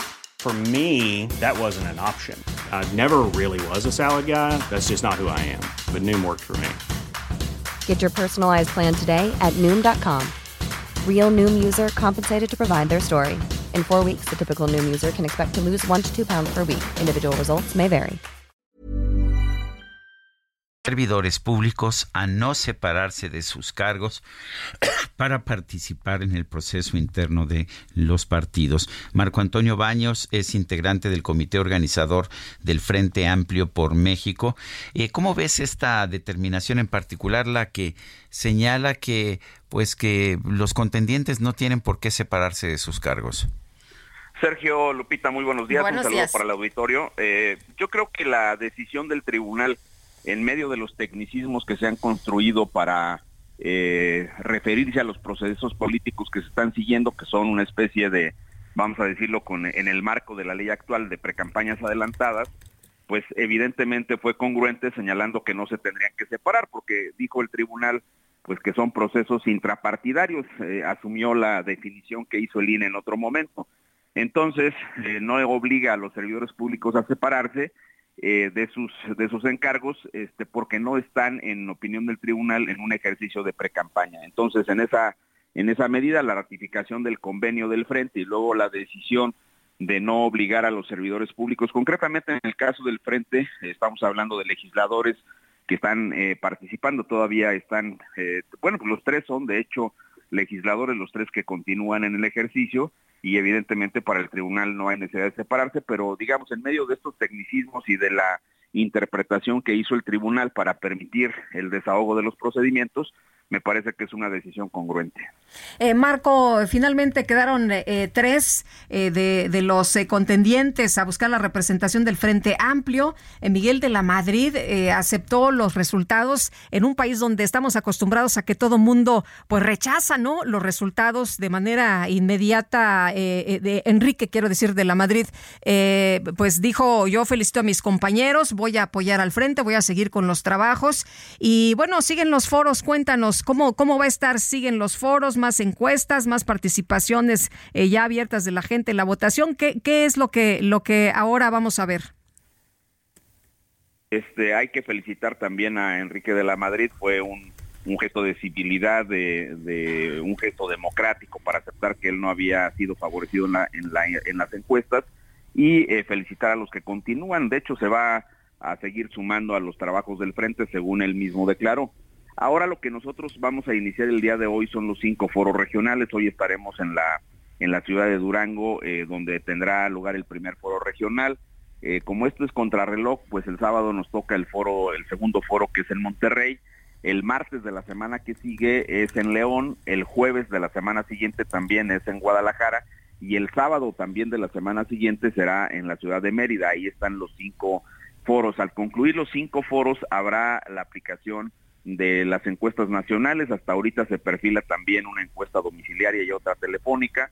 Eh, se está en esa última discusión para tomar esta última decisión, pero serían estas estas encuestas que valdrían el 50% de la calificación para los tres aspirantes. Y finalmente el día 3 de septiembre será eh, la votación o la jornada de consulta, como se dice en la convocatoria, para que también se obtenga el otro 50%. Se van a ponderar eh, los, los resultados y el 3 de septiembre por la noche informaremos quién es la persona que será la responsable de la construcción del Frente Amplio por México. Marco Antonio, me sorprende la enorme dis distancia entre los resultados de Xochitl Galvez y Beatriz Paredes en la encuesta telefónica y en la encuesta en casa que se llevaron a cabo en este pues en este en esta última ronda. Beatriz Paredes en la telefónica 17%, pero 29% en casa, Xochitl 51% en la telefónica y 30 ciento en casa, pues son diferencias de, de, casi 30 puntos. ¿A qué atribuyes esto? Bueno, la explicación que nos han dado las casas encuestadoras, porque evidentemente llama mucho la atención que haya sido así, es que se trata de públicos eh, distintos, fueron segmentos eh, sociales con niveles educativos, este, culturales, eh, económicos distintos en, en ambos casos y eh, pero de cualquier manera pues tiene razón sí llama la atención que haya una cercanía eh, muy fuerte en la en la encuesta que eh, se hizo domiciliaria que vas casa a casa y donde se aplicaron eh, cerca de tres de tres mil cuestionarios lo mismo que en el caso de la telefónica y existan estas distancias tan grandes. Vamos a ver qué ocurre con estas últimas encuestas y lo que genere la votación pero sí es un tema donde básicamente lo que nos han explicado las casas encuestadoras es que se debe al universo de personas que fueron consultadas y las características eh, de los grupos a los que pertenecen. Las personas que van a votar son las que tienen derecho porque se inscribieron, eh, son las que presentaron eh, sus eh, credenciales y las que ya eh, tienen ustedes consideradas con los candidatos que, que pues ya están participando. Sí, lo, lo, dices bien, este Lupita, solamente las personas que están registradas en la plataforma, que han acreditado eh, que los datos son correctos en el padrón electoral y que no forman parte de los militantes de otros partidos políticos eh, inscritos en sus padrones, pues son personas que van a quedar eh, debidamente registradas. A partir de hoy nosotros vamos a colocar una eh, opción de consulta para que las personas que se registraron verifiquen que sus datos están correctos en la plataforma del Frente Amplio por México y eh, evidentemente con esto garantizar que en las mesas de participación, mesas de votación que pondremos el 3 de, de septiembre en cada uno de los distritos electorales, van a haber dos centros de consulta por distrito electoral federal, pues ahí es donde ellos podrán participar, pero hoy podrán ya iniciar la revisión de sus datos en la plataforma eh, que tiene el Frente Amplio por México. ¿No sesga el posible resultado de esta consulta el que solamente aquellos que se hayan registrado para eh, recaudar las firmas puedan participar en la consulta? Pues el problema era eh, abrirlo, pero el tema, Sergio, es que eh, las reglas fijaron esta plataforma primero y en segundo lugar, pues tampoco se querría que eh, hubiese algún operativo, esto es la explicación, digamos, política, que otro partido político, en este caso el mayoritario Morena o el propio gobierno con los operativos que suelen tener, pues quisieran sesgar si lo dejas a población abierta. Y además es un ejercicio interno. Si tú lo hubieras hecho abierto, pues tendría que ser más el símil de una primaria, como ocurre, por ejemplo, en República Dominicana, donde tienes opción de hacer las primarias a los padrones de los partidos políticos o a población abierta. Aquí el punto central es que eh, se quiso evitar que hubiese un sesgo inducido por en este caso y sus aliados políticos. Entonces se generó este esquema del registro, además a partir el registro se se hizo también a partir de las eh, simpatías, de las firmas de apoyo que se dieron a cada uno de los aspirantes. Esa es la razón básicamente por la cual se hará con este con este padrón. Eh, Marco, rápidamente nada más, el 6 entonces se da a conocer eh, al ganador, el día 6 de septiembre. No, el 3 de septiembre, Lupita. El 3. Este, 3 eh, por la noche, el 6 entiendo que serán las encuestas de Morena. En el caso de nosotros, el día 3 concluye el ejercicio y las, los siete ciudadanos que estamos dentro del comité organizador, daremos a conocer el resultado, tan luego procesemos los resultados que nos envíen de cada una de las mesas de participación, pero lo haremos por la noche del día 3 de septiembre. Muy bien. Marco Antonio Baños, integrante del comité organizador del Frente Amplio por México, gracias por conversar con nosotros. Gracias, Sergio Lupita. Muchas gracias. Un saludo para el auditorio. Un saludo, gracias. Buenos días. Y la gobernadora de Chihuahua, María Eugenia Campos, hizo un llamado a los ciudadanos a donar los libros de texto gratuitos de preescolar, primaria y secundaria que fueron entregados en ciclos pasados para que sean utilizados en este 2023-2024. Y vamos a platicar con Oscar Ibáñez, representante de la gobernadora de Chihuahua. Doctor, ¿qué tal? Muy buenos días. Buenos días, Lupita, ¿qué tal? Qué gusto saludarlo. A ver, cuéntenos, eh, ¿cómo han reaccionado a esta convocatoria? Sabemos que hay una polémica tremenda por los libros. El presidente acusaba a la gobernadora de politiquera, entre otras cosas, pues por no querer distribuir los libros de texto allá en Chihuahua.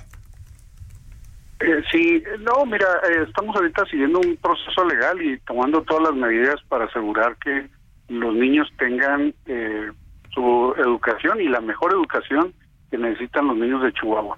Eh, como está ahorita la controversia constitucional y la Corte estableció que no se distribuyan los libros de texto hasta que no se resuelva esta controversia, bueno, pues entonces se están tomando medidas para que los niños tengan eh, material de apoyo alternativo y en este caso, por lo pronto, pues eh, tener un acopio de, de libros de texto eh, de, años pasados que se puedan también reutilizar eh, y de esta manera pues tener todos los elementos en donde no por ejemplo podamos tener acceso vía internet eh, y donde los maestros pues requieran este apoyo.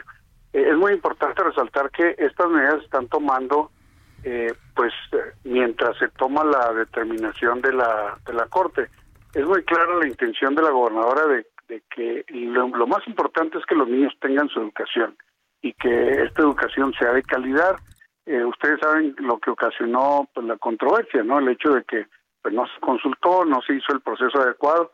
De hecho, yo ahorita me estaba dando cuenta de que apenas eh, eh, recientemente el gobierno de la República cumplió con unos requisitos legales que debió de haber cumplido antes de elaborar, publicar y distribuir los libros de texto, que es lo del plan eh, estudios apenas lo publicó en el Diario Oficial de la Federación. De alguna manera, pues esto ratifica y, demuestra que pues hicieron las cosas al revés. ¿verdad? Primero pues se deben de planear las cosas, capacitar, socializar eh, y luego después, pues ya que se tengan los consensos de los contenidos y todo lo demás, eh, pues hacer la publicación y distribución. Eh, esto lo hicieron al revés y bueno, pues la gobernadora es, muy respetuosa de las instituciones, del Estado de Derecho y está obrando con el procedimiento legal. En el Inter, pues hay descalificaciones, pero yo insisto, el, el, presidente en realidad no, no le gusta argumentar, al presidente le gusta descalificar, entonces eh, pues esto lamentablemente no permite que se entre al fondo de los temas. Mire, si no hubiera habido controversias o amparos de otras instancias sobre este tema de los libros, no estaríamos discutiendo cómo mejoramos la educación y cuáles son los contenidos que deberían de tener en este contexto particular los niños en, el país. Y te lo digo, en Chihuahua, además, el reforzamiento que se está haciendo en los temas de, de lectura, de escritura, de matemáticas, de ciencia, porque es lo que demanda el contexto eh, económico y social actual. Eh, la gobernadora está muy enfocada en que tengamos las mejores oportunidades acá en Chihuahua. Eh, hay, ¿Va a haber libros suficientes de ciclos anteriores como para poder hacer el trabajo en aula que se requiere? Eh, no lo sé, Sergio. Eh, eh, buenos días. Por cierto, la, la, última vez que estuviste acá en Juárez estuvimos en la misma mesa. Ah, sí, es cierto. Saludarte. Muy bien. Oye, bueno, te decía que ahorita se está haciendo esta campaña como un elemento supletorio. Digo, está claro que estamos en una esta contingencia de cómo hizo el gobierno las cosas, pues nos obliga a tomar medidas alternativas. Pero no solo se está haciendo este tema de la donación del, de, y acopio de libros, eh, la Secretaría de Educación tiene un área de desarrollo de, de, materiales complementarios para estos temas que te digo que se están reforzando acá en Chihuahua. Todo eso se está generando. La FECHAC, eh, los empresarios están ofreciendo ellos imprimir estos eh, materiales alternativos generados por profesores, por especialistas, para que los niños tengan eh, todo lo que requieren. Y, y hay que recordar otra cosa, Sergio los profesores, eh, el libro de texto eh, al final del día es una herramienta, pero no es la única herramienta pedagógica. Y los profesores, por supuesto que son gente muy profesional, capacitada, que pueden eh, eh seguir y, y, y empujar eh, todas las diferentes eh, técnicas que se tienen para que los niños vayan cumpliendo con, los objetivos educativos. Materiales los profesores tienen. Eh, acuérdate que esto pues no no es así que, cada año los los profesores tengan un material nuevo sino que pues tienen años y, experiencia y materiales ellos de toda la vida ciertamente los libros de texto eh, si no tenemos por ejemplo el, número completo de, eh, de textos donados pues habrá algunas escuelas a lo mejor que no podamos tenerlos al inicio de las clases pero seguramente durante la durante el, primer mes, pues sí se podrá completar para que todos tengan sus libros. Eh, doctor, ¿qué va a pasar por lo pronto? Eh, van a cada cada escuela va a determinar eh, cómo enseña, cada escuela va a determinar eh, o, o, van a tener cada maestro libertad de cátedra. Bueno, de hecho, fíjate que hoy hay un desplegado muy interesante del, del, de la sección del CENTE que donde exhorta a que se repartan los libros, digo, están obviando el tema legal, que sí. estamos ahorita todos detenidos por un tema legal. Los eh, está claro que mientras la Corte no defina, pues no se pueden tomar medidas. Pero el sindicato dice, bueno, pues confíen en, en la capacidad de los maestros de Chihuahua. Claro que confiamos en la capacidad de los maestros de Chihuahua, porque estos eh, pues tienen años dando clases y por supuesto que hay otros eh, mecanismos alternos que pueden reforzar el proceso educativo.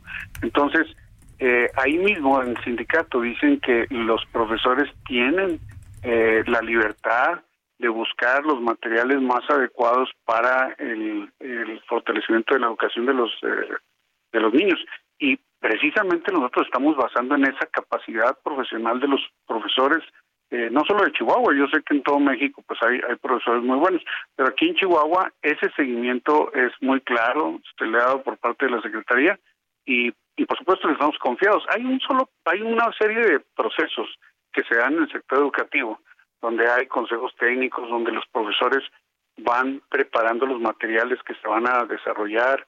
Eh, digo, eh, ustedes lo saben, cada mes hay una sesión, se reúnen los profesores, hay eh, facilitadores académicos dentro de la propia Secretaría que van corrigiendo, que van reforzando temas, que va, eh, eh, esto es un proceso continuo, el proceso de educación. Por eso que insisto, no es que sin libros de texto no se puede educar, para nada, ese no es el tema.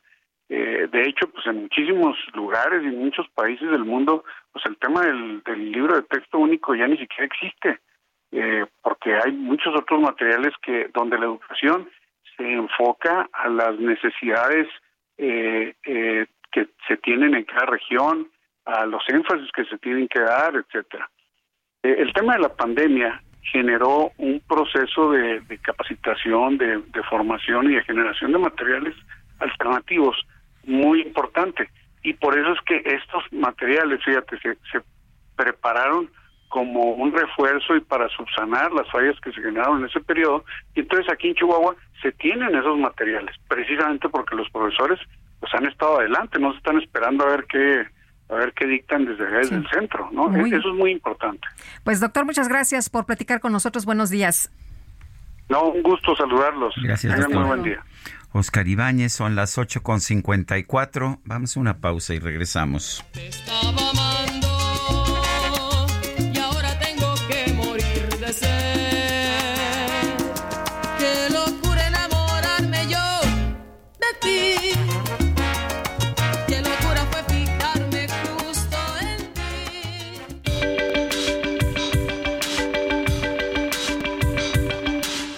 Sarmiento y Lupita Juárez quieren conocer tu opinión, tus comentarios o simplemente envía un saludo para ser más cálida esta mañana. Envía tus mensajes al WhatsApp 55 20 10 96 47.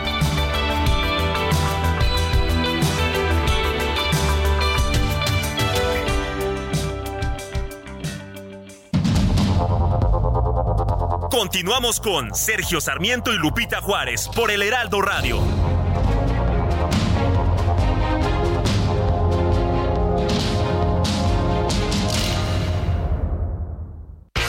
Miedo de que tu hijo se convierta en un adulto insatisfecho? Este 14 de octubre en el Master Bebemundo vamos a darte las herramientas para que tu hijo se convierta en líder de su propia vida. Master Bebemundo 2023, niños felices, adultos líderes. En Papalote Museo del Niño, boletos a la venta en masterbebemundo.com. Redefine el lujo y también al subfamiliar Infinity QX60 con tasa desde 0% más un año de seguro gratis. Descúbrela en Infinity Pedregal, Avenida Insurgente Sur, 1355, Jardines del Pedregal. Teléfono 5555-285344. Para mayor información, consulta la página www.infinity.mx diagonal promociones.html.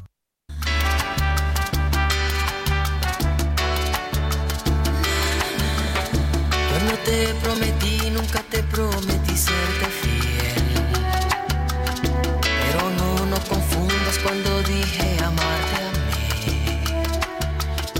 Cuando te prometí, nunca te prometí por temor. Fallar de dejar de cumplir con tu corazón. Y te extrañé,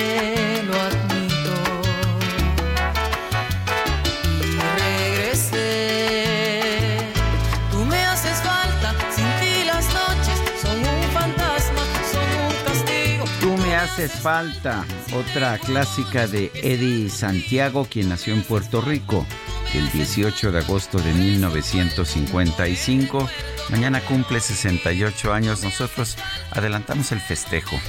Ya sabes cómo somos de adelantados. Sí, bueno, se nos quemaban las habas. Ay, ay, ay. Bueno, me, me lo que hace uno por la bailada, ¿eh? ¿eh? Lo que hace uno por la bailada. Bueno, vámonos a los mensajes. Enrique Castul nos dice, buen día Lupita y Sergio, me gusta mucho su programa, les deseo muchos éxitos de todo corazón, saludos desde Mérida, Yucatán. Estaba escuchando la canción de lluvia y en lo personal me gusta más la balada, la que canta Luis Ángel. Saludos. Bueno, en un gusto se rompen géneros. Por supuesto, y en, en mi WhatsApp personal, la maestra Verónica Aburto comenta, los libros de texto siempre han sido con contenidos básicos. En escuelas privadas llevan libros con más contenido. Con estos libros tan espantosos, los niños que asisten a escuelas de gobierno estarán todavía con una mayor desventaja. Eh, dice otra persona, eh, buenos días Lupita y Sergio López Obrador es una persona vil y perversa porque así como se burló del dolor de los familiares de los jóvenes ayer, todo el tiempo se burla de la gente pobre. Me gustaría que estas personas se dieran cuenta de lo perverso y manipulador que es. Un gran saludo a su servidor Guillermo Ramos desde la Ciudad de México. No, lo que dijo ayer era que los periodistas eran los perversos, ¿no? Sí, y Mercedes Ávila de Texcoco sobre el caso de los chicos del lago de Moreno, Lagos de Moreno. Hablan de videos y fotos, pero ¿de dónde salieron esos videos y fotos? ¿Quién los publicó? ¿Quién los mandó? ¿Cómo los obtuvieron? ¿No están investigando eso? Pues son de los mismos criminales y están firmados como M, eh, MZ, de Mayo Zambada. Mayo Zambada, y pues eh, fueron los mismos criminales quienes los difundieron en redes sociales. Son las nueve de la mañana con cuatro minutos. Vamos con Alberto García. Alberto, adelante. Muchas gracias, Sergio. Muy buenos días, Lupita. Muy buenos días. Recordarle a nuestros amigos sobre Broxel, que es la cuenta que lo tiene todo. Te genera 10% de rendimiento anual. El dinero siempre estará disponible y a la vista. Y también van a tener nuestros amigos una cuenta en pesos y una en dólares en la misma aplicación, además de una tarjeta en pesos y otra en dólares con aceptación mundial para comprar en línea y establecimientos van a poder mandar y recibir dinero de cualquier banco directo a su cuenta de celular. Regístrense ya en broxel.com porque con Broxel tú cuentas, tú mandas. Muy buen día. Muy bien, muchas gracias, Alberto. Buenos días. Bueno, y la Secretaría de Educación eh, Pública aseguró que, pues por el momento, el organismo no tiene un plan B para los estados donde los gobernadores se han opuesto a la entrega de los libros de texto gratuito. Y vamos a escuchar las declaraciones de Leticia Ramírez. Adelante, Fernanda García.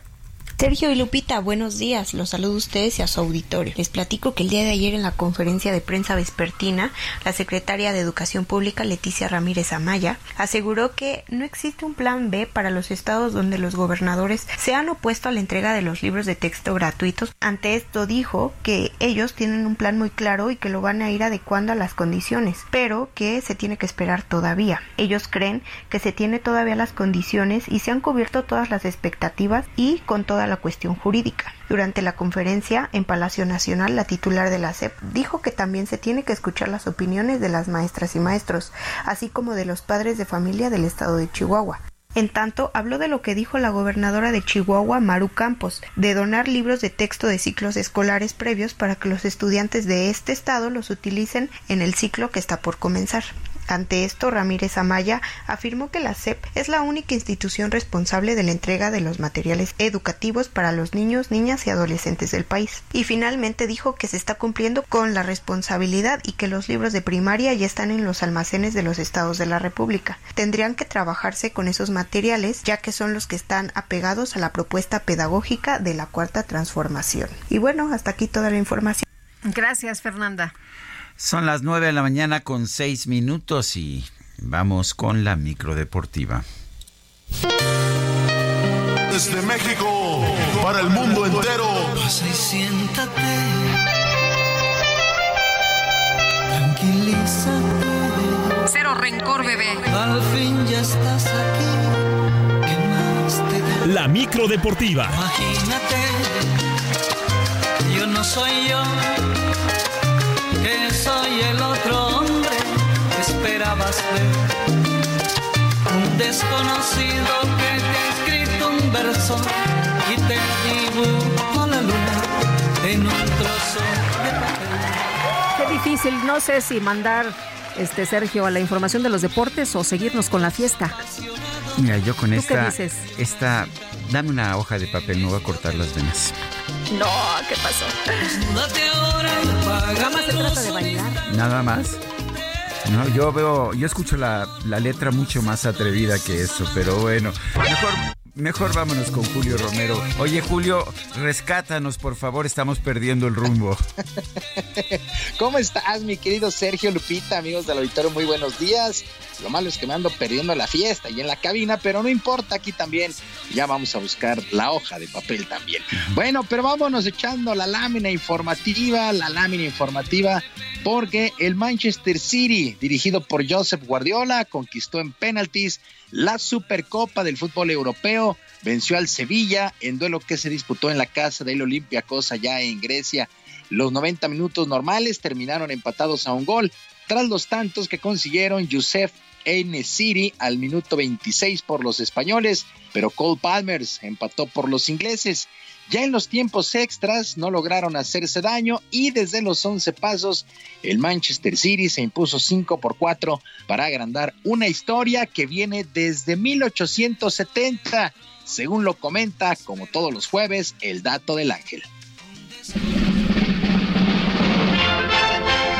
En la década de 1870, Anna Connell, hija del pastor de la iglesia de St. Mark's, llegó al barrio de West Gorton, en Manchester, el cual era azotado por graves conflictos religiosos y raciales, así como problemas económicos y altos niveles de delincuencia. Con apenas 25 años, la joven Connell decidió organizar actividades físicas para que los jóvenes de la ciudad se alejaran de la delincuencia. A finales de 1880 fundó un equipo de cricket y posteriormente un equipo de fútbol. En 1884, el St. Mark's fue rebautizado como Gorton Association Football Club. El uniforme era oscuro con una cruz blanca en el pecho. Tres años después pasó a llamarse Ardwick Association Football Club y finalmente en 1894 adoptó el nombre de Manchester City Football Club. Ana Connell ya no pudo ver los grandes logros de su equipo, ya que en 1897 se mudó a Southport debido a una enfermedad de su padre, quien falleció en 1899. Lamentablemente, Ana falleció también el 21 de octubre de 1924 debido a un ataque cardíaco. Sin embargo, su legado sigue siendo recordado por el Manchester City aún en nuestros días.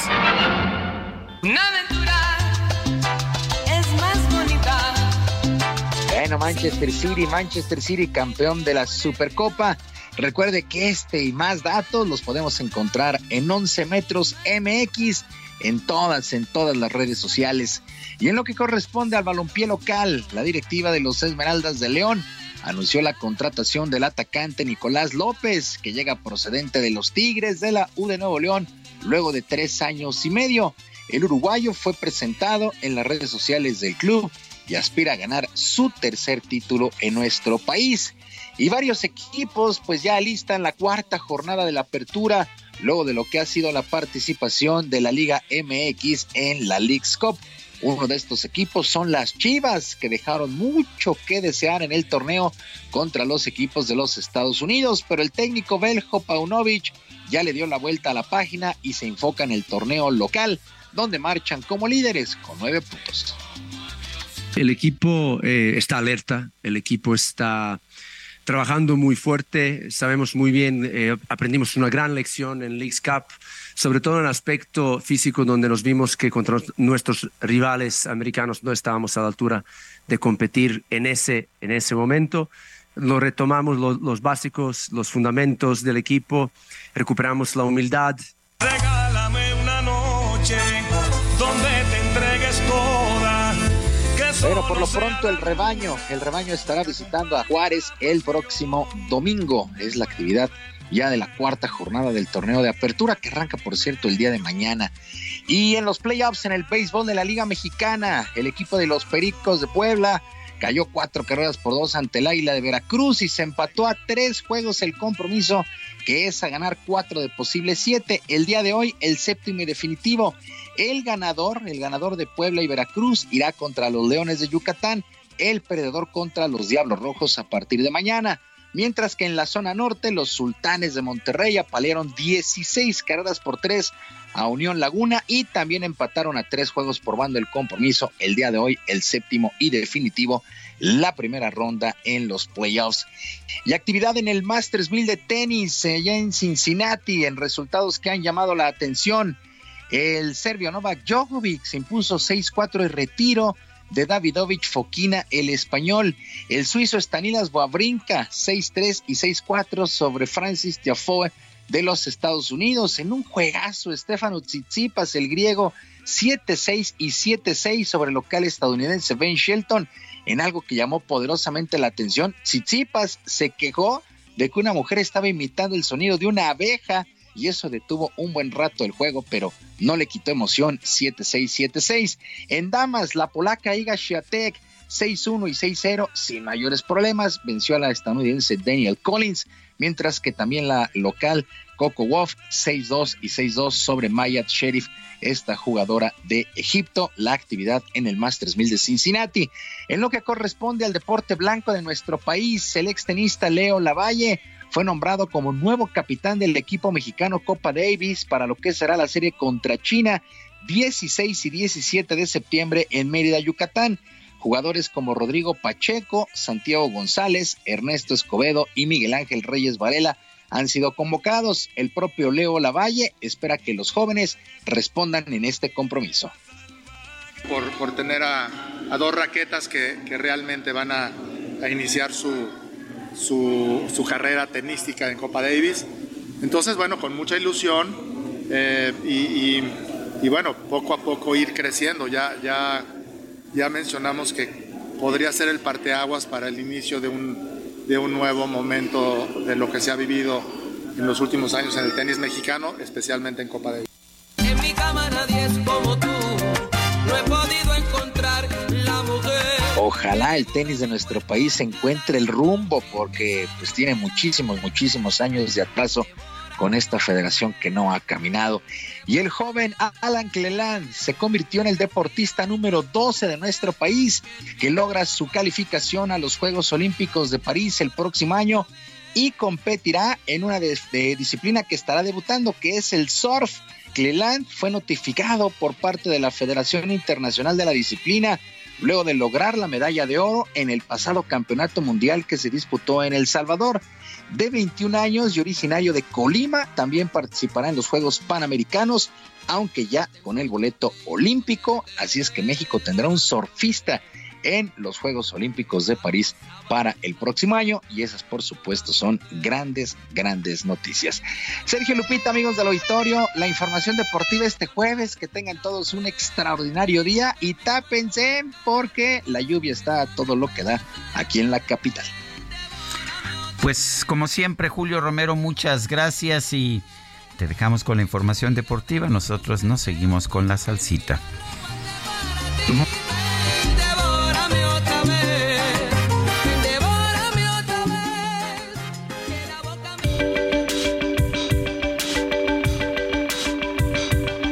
Lupita Juárez, tu opinión es importante. Síguela en arroba Lupita Juárez H.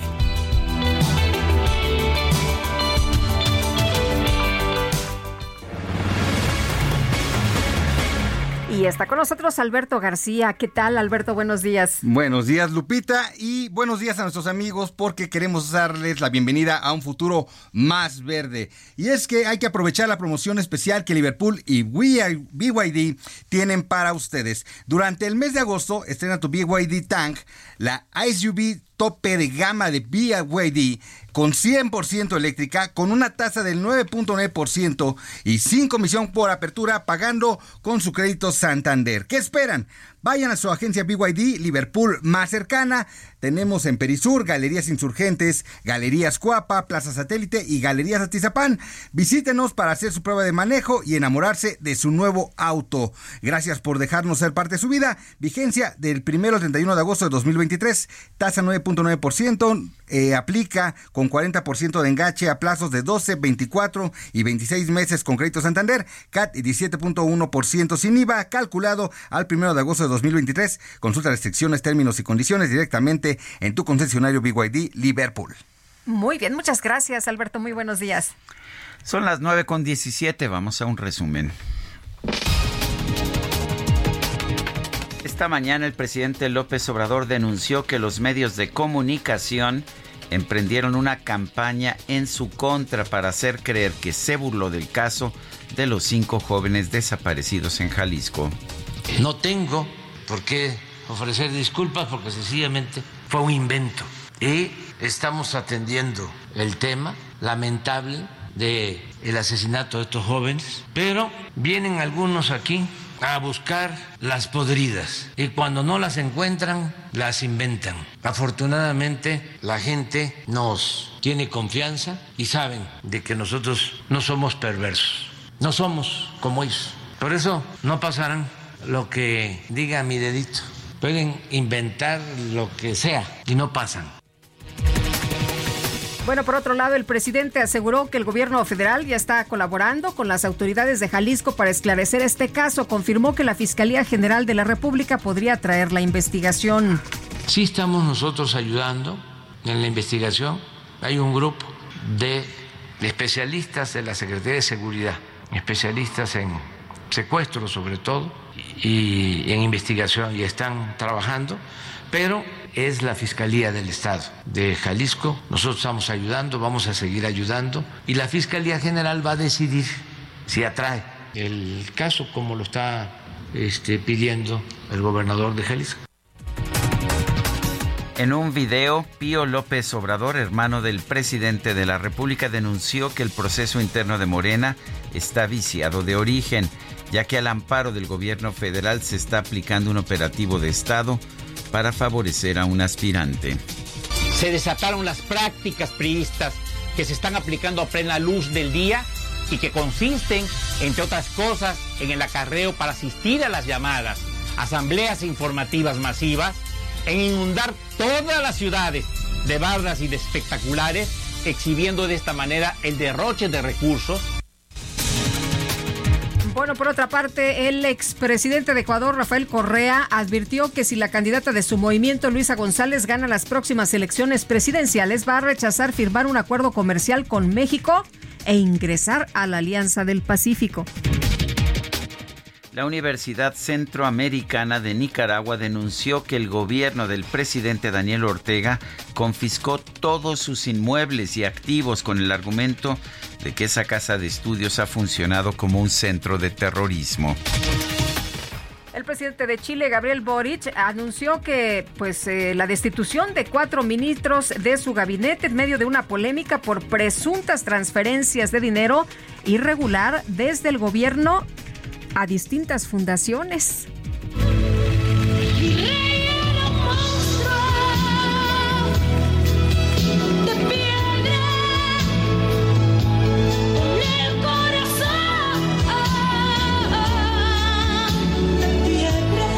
En redes sociales reapareció Chucho, el niño que a finales del 2022 se hizo famoso por cantar con mucho sentimiento las canciones de Amanda Miguel. En un video se observa a Chucho viajando con su familia en la línea 9 del metro cuando los pasajeros lo reconocen y le piden que cante. Y sin dudarlo, el niño se pone de pie en su asiento y comienza a cantar, por lo que recibe una gran ovación.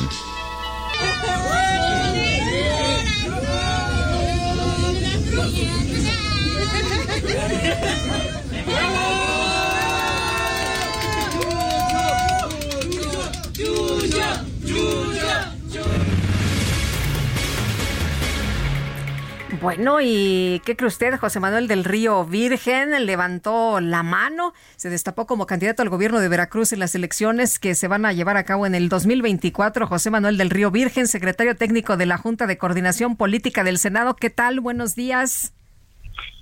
¿Qué tal, Lupita? Me da mucho gusto saludarla y también saludo a don Sergio. Gracias. Estoy a sus amables órdenes. Gracias, muy amable. Oiga, pues cuéntenos, cuéntenos, eh, también levanta la mano y qué es lo que sigue ahora.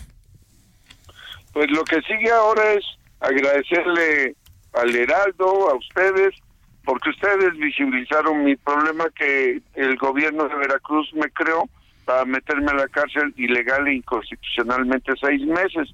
Y luego hoy veo mi heraldo y veo una encuesta donde aparezco. La verdad que estoy muy sorprendido porque la causa que yo traigo es construir el proyecto Inocencia junto con el doctor Tomás Mundo y junto con el senador Dante Delgado y el senador Ricardo Monreal, lo digo con toda sinceridad. Entonces, Hoy que veo mi foto que me miden con otro compañero de Movimiento Ciudadano, pues me sorprende que una causa, que es la causa de luchar por los tres, casi 3.500 inocentes que están en, la cárcel de Veracruz, de, de, todo el estado, de casi 7.600 PPLs que hay o personas privadas de la libertad, pues por esa causa mm, estoy en las encuestas y yo digo, bueno, pues qué bueno que esté en la encuesta, no tengo más que agradecerles a ustedes primero porque presionaron para que yo obtuviera mi libertad, porque la verdad soy absolutamente inocente. Se los dijo la Comisión Nacional de los Derechos Humanos para que no digan que fue el Poder Judicial Federal y los del gobierno del Estado. Y la CNDH, pues es lo partidista del, gobierno del Estado. Se los dijo también la Fiscalía General de la República y luego se los dijo el Poder Judicial de la Federación. Pero el Estado de Veracruz lo que está haciendo es una narrativa. Tenemos asesinatos, tenemos desaparecidos, tenemos eh, cuerpos en hieleras, pero ya agarramos a los culpables. Ellos están abusando de la prisión preventiva oficiosa. El 90% de las consignaciones son a través de las prisión de la prisión preventiva oficiosa. Por eso la, la, la Comisión Interamericana ha sancionado a México, que no puede ser así. José Manuel, Movimiento Ciudadano tiene realmente posibilidades porque cuando vemos eh, la encuesta por partidos, Movimiento Ciudadano solo tiene el 4.7%. ¿Qué opina? Opino que es el primer eh, reflejo, nada más.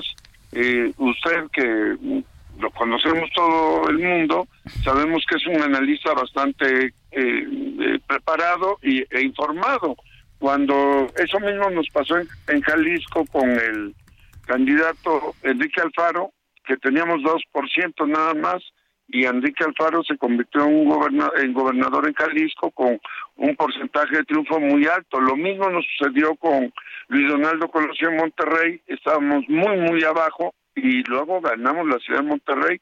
Lo mismo nos sucedió con Samuel García, estábamos muy, muy abajo, nos decían ya mejor ni jueguen, y la verdad es que Samuel García rebasó por mucho el primer lugar, eh, el segundo lugar se quedó muy lejos. Eh, le podría contar otros casos, eh, el caso de vivir. Eh, José Manuel, le puedo le puedo pedir que se quede. Tenemos que ir a una pausa nacional, pero quédese unos momentos más para que podamos tener unos minutos más de entrevista.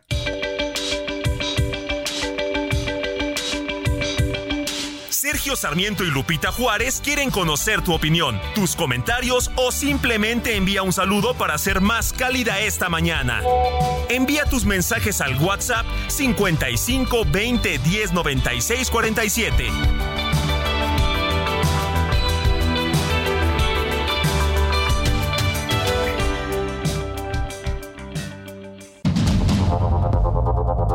Continuamos con Sergio Sarmiento y Lupita Juárez por el Heraldo Radio.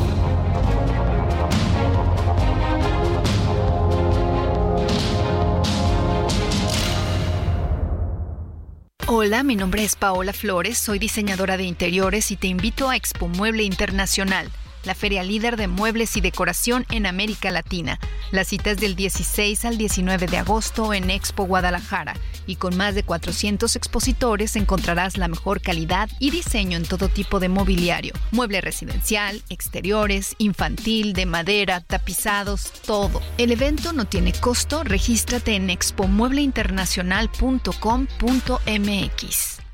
Descubre nuestro subcompacto más avanzado, Infinity QX50, con tasa desde 0%, más un año de seguro gratis.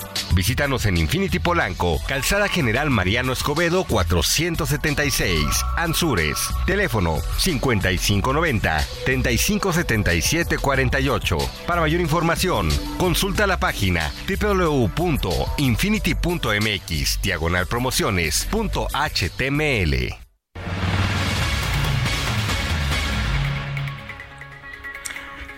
Y tenemos en la línea a José Manuel del Río Virgen, secretario técnico de la Junta de Coordinación Política del Senado. Hoy nos eh, explicaba José Manuel, pues de cómo ve la situación frente a lo que pues estamos viendo en estos momentos eh, en eh, cuanto a las encuestas que posicionan a partidos pues más arriba de Movimiento Ciudadano. Y usted nos decía, bueno, así nos pasó en otros estados y ganamos.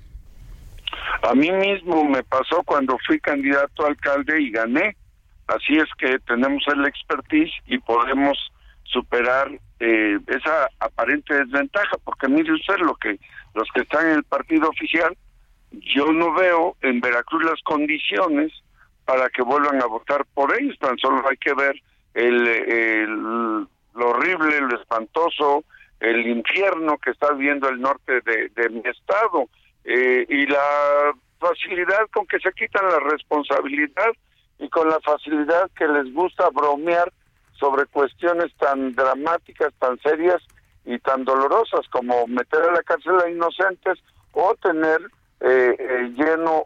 Por cierto, me comentaban hoy en la mañana que en Tihuatlán han encontrado una enorme fosa aparentemente de, de, de, cuerpos enterrados ahí y también me platicaban del dolor de la de la de las víctimas de lo que en, en Costa Rica nos está sucediendo pero lo mismo está en Coatzacoalcos ¿eh? lo mismo está en, en, en otras partes del estado porque ellos están ocupados más en fortalecer su marca porque saben que pueden perder, que van a perder porque nadie vota por sus verdugos y entonces pues están preocupados en eso y, y están metiéndole todo el dinero que no le meten a las carreteras, que no le meten a la seguridad pública, se lo meten a posicionar su marca, engañando a nuestra gente que es de buena fe. Por eso yo digo que la alegría va a regresar a Veracruz. Yo estaba esperando en la línea cuando oí eh, eh, que dijo don Sergio, eh, eh, esta, esta canción es eh, muy bonita, pues sí, nosotros es lo que queremos, volver a cantar, a reír, como somos los veracruzanos, no estar con el Jesús en la boca. Hoy, de cada diez veracruzanos, siete tienen miedo a la policía. ¿Qué es eso? Siete le tienen miedo a caer en manos de la policía porque la policía, ahora más que han desempolvado a la fuerza civil, pues ahora tienen muchísimo más miedo en lugar de que tuvieran la tranquilidad de que la policía los vigila y luego todavía y los protege y luego todavía se ríen los gobernantes. No sé eh, si realmente el veracruzano pueda soportar este tipo de dolor y no vaya a dar un viraje de repente que diga esto se acabó porque los veracruzanos así somos. Cuando tomamos una decisión decimos esto se acabó y por eso hemos tenido alternancias. Subo el PRI, luego el PAN y ahora esto se pena que la verdad lo único que han hecho es destrozar lo poquito que quedaba del Estado, pero se tendrá que reconstruir con la fuerza de las los veracruzanos y de los jóvenes sobre todo. Eh, José, José, Manuel, la encuesta, sin embargo, sigue colocando a Morena muy adelante, en particular a Rocío Nale. ¿Qué piensa? Yo pienso que, le digo que, que la verdad me sorprende eh, la encuesta para bien, pues yo no sé si nosotros los veracruzanos vamos a aceptar eh, ese tipo de, de, cuestiones, no, no, no, no lo sé porque realmente a los veracruzanos nos llama la atención servirle a nuestro estado desde cualquier trinchera, como yo que ando con el proyecto Inocencia para arriba, para abajo, ayudando a la gente sin costo. Y, y me doy cuenta que hasta los que no son veracruzanos quieren.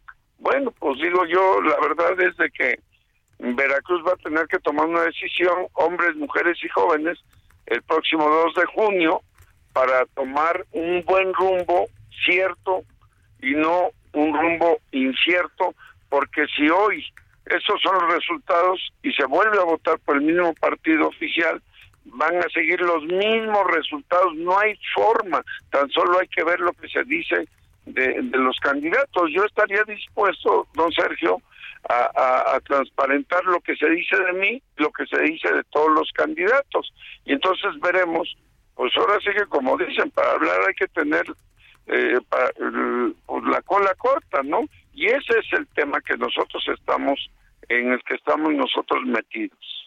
Ahora, eh, lo que dicen es que, pues, en el gobierno se están haciendo bien las cosas, ¿no? Y en materia de seguridad, el gobierno no tiene la culpa, que la culpa la tienen los jueces. Ellos eh, le echan la culpa a los jueces porque es muy fácil decir que otros tienen la culpa, pero lo cierto es que eh, lo que hacen es eh, inventar, inventar del, el responsables de un delito y e inmediatamente meterlos a la cárcel. ¿Por qué crearon esa narrativa? Porque así le dicen a nuestro pueblo veracruzano, sí, sí hay homicidios, pero ya agarramos a los culpables.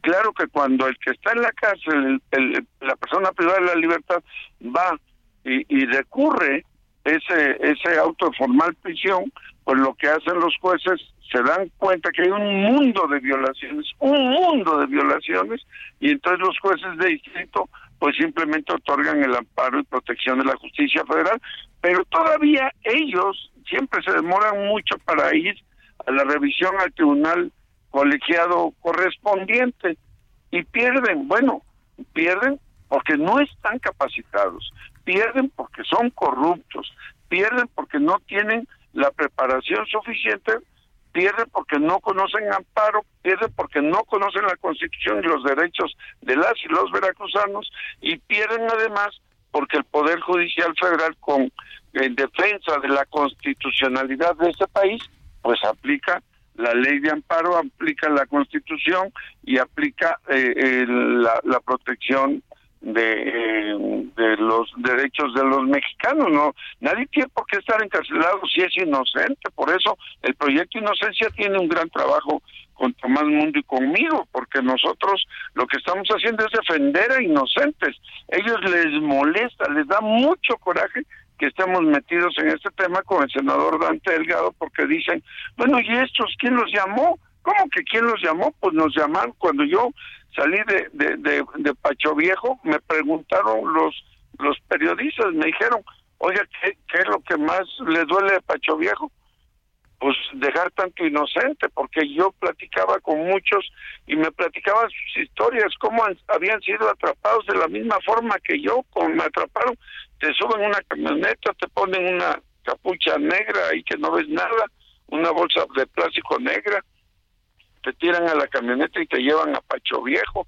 Y dice, pues es que yo ni siquiera estaba ahí. El caso de, de Yuli García, que, que el, el Tribunal Superior de Justicia la acaba de sentenciar a 60 años o un poquito más, porque ella ni estaba ahí, ni aparece en el video, ahí en el video aparece quién es, ah, pero les gustó esa muchacha para meterla a la cárcel y la tienen en la cárcel y ya está, la sentenció el Poder Judicial Estatal, pero todavía hay recursos que se están siguiendo. Esa muchacha no es la que aparece en el video. Pues don José Manuel, muchas gracias por conversar con nosotros esta mañana. Muy buenos días.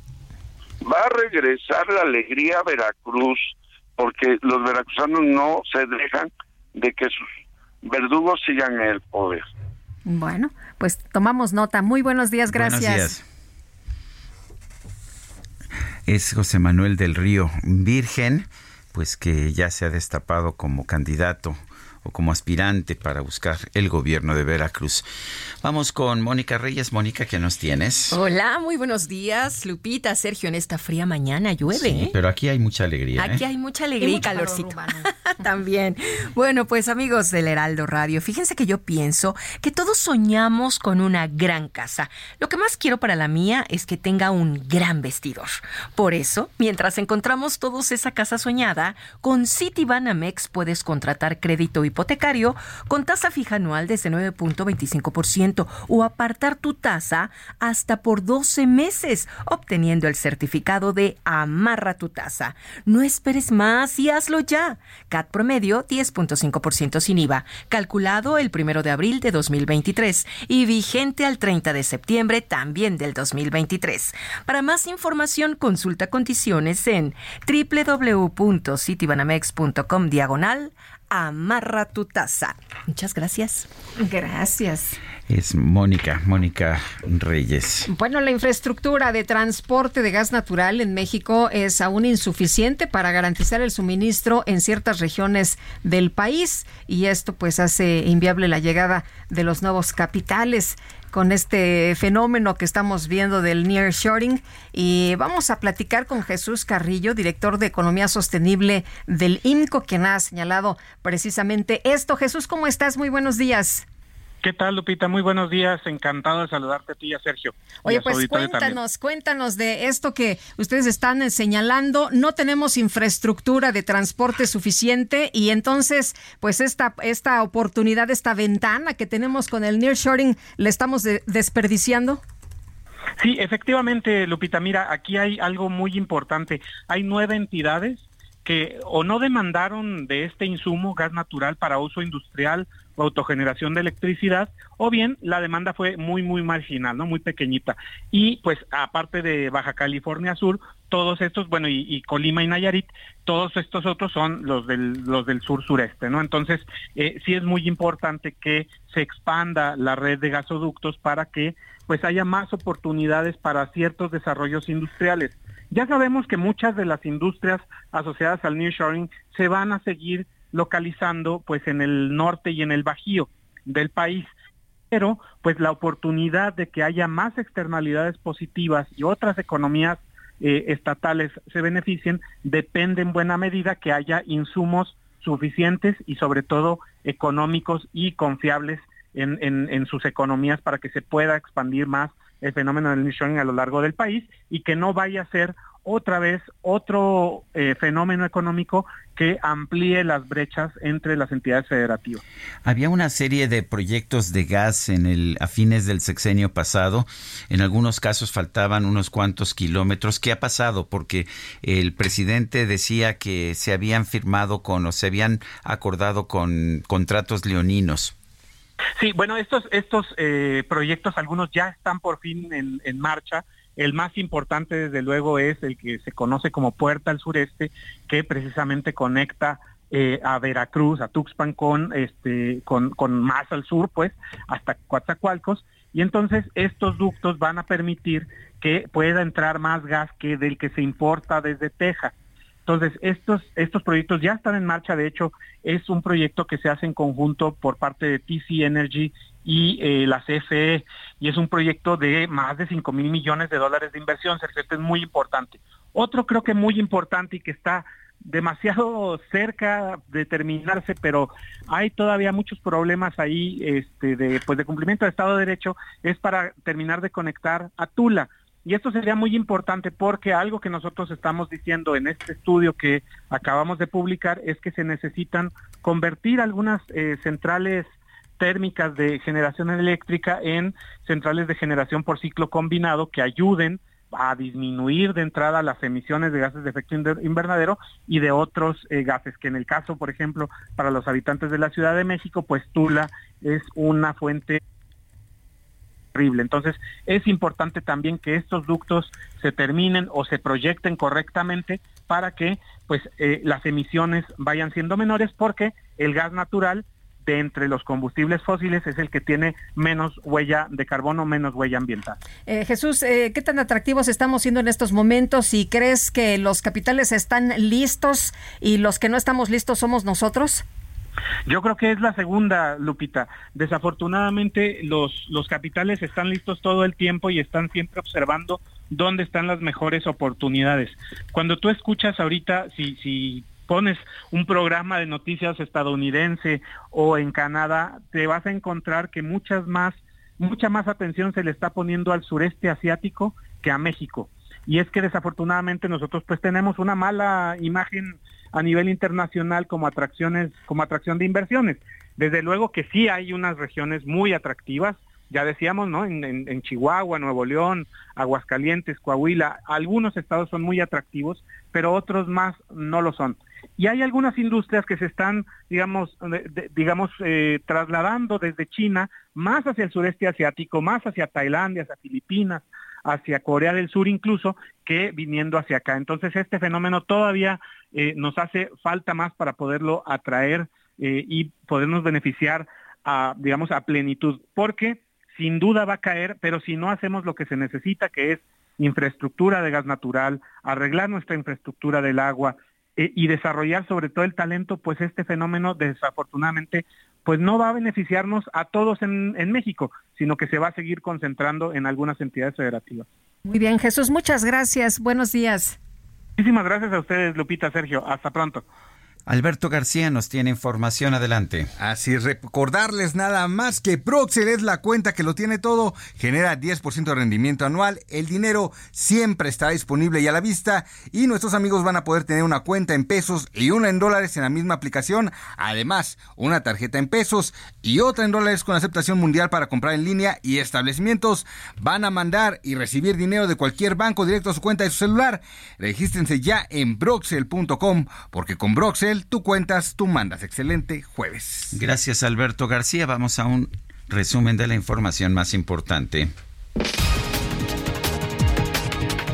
Ante los resultados en las pasadas elecciones primarias de Argentina, el presidente López Obrador llamó a todos los pueblos de Latinoamérica a no permitir el avance de la derecha. Los pueblos de América Latina y los pueblos del mundo no pueden esperar nada bueno de gobiernos de derecha, de gobiernos conservadores. Ellos van a representar siempre a una minoría rapaz. Y es muy lamentable muy lamentable que estos eh, gobiernos pues eh, sigan avanzando. La Fiscalía General de Jalisco informó que a través de la Fiscalía Especial para Personas Desaparecidas realiza actos de investigación para esclarecer el hallazgo de restos óseos calcinados en un inmueble del municipio de Lagos de Moreno. Y el presidente López Obrador consideró como normal que el canciller Marcelo Ebrard exprese sus inconformidades sobre el proceso interno de Morena. Es este, normal y además tiene el derecho de hacerlo y hay la instrucción de que no se use al gobierno ni mucho menos el presupuesto para favorecer a nadie. Y Marcelo y Adán y Claudia y todos me conocen perfectamente. Saben que usted no está No tengo una doble moral. Saben que no nos metemos y que se acabó el dedazo. Se acabó el dedazo, dice el presidente. Bueno, esta mañana Aeroméxico anunció que a partir de septiembre todas sus operaciones en el Aeropuerto Internacional de la Ciudad de México se van a realizar en la Terminal 2 a fin de facilitar las conexiones de vuelos.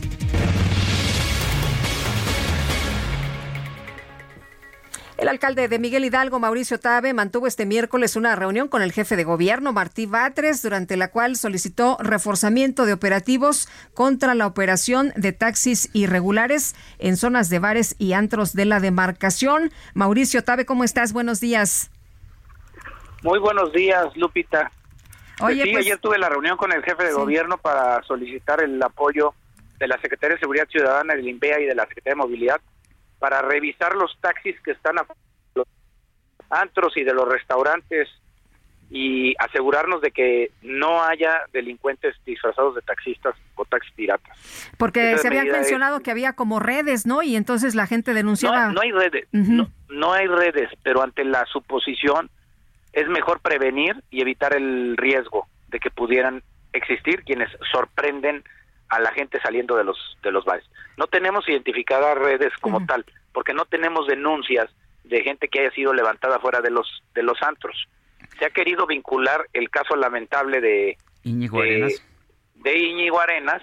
Sin embargo, no ha concluido la Fiscalía las investigaciones, ni tenemos indicios que apunte a que fue un levantamiento, sino fue una intoxicación generada en un sitio en el Estado de México. Y no me estoy lavando las manos, estoy tratando de conseguir más información y de prevenir cualquier riesgo, porque el hecho de que no tengamos redes no quiere decir que eso no pueda llegar a pasar.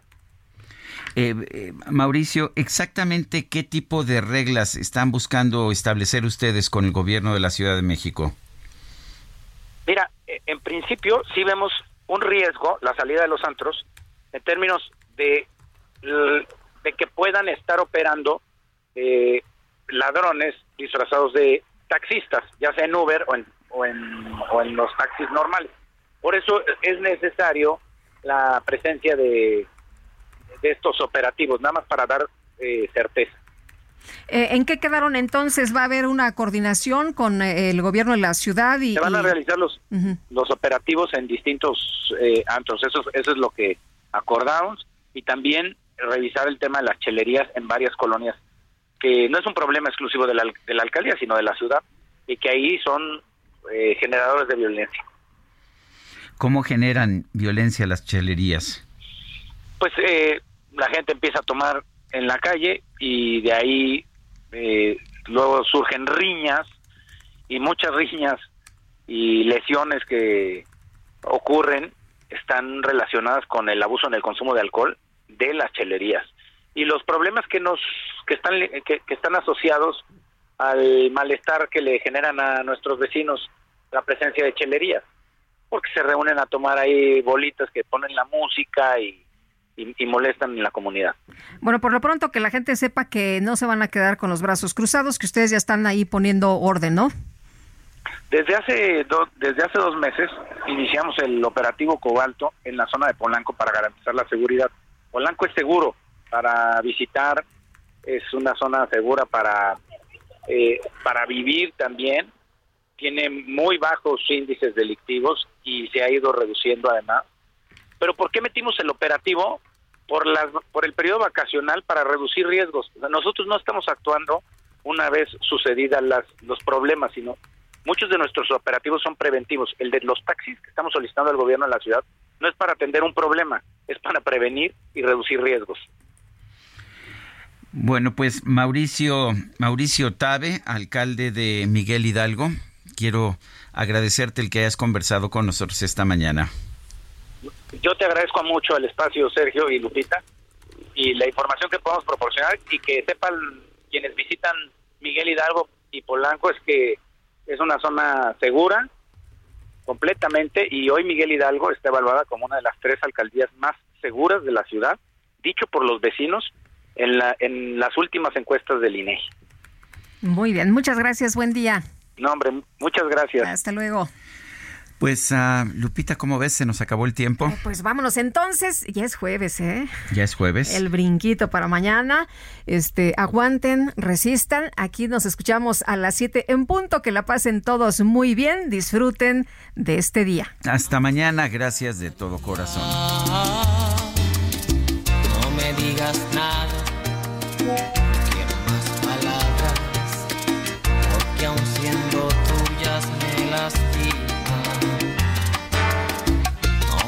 digas nada y márchate.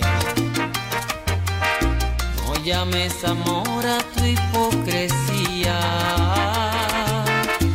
No me digas nada, el tonto aquí he sido yo.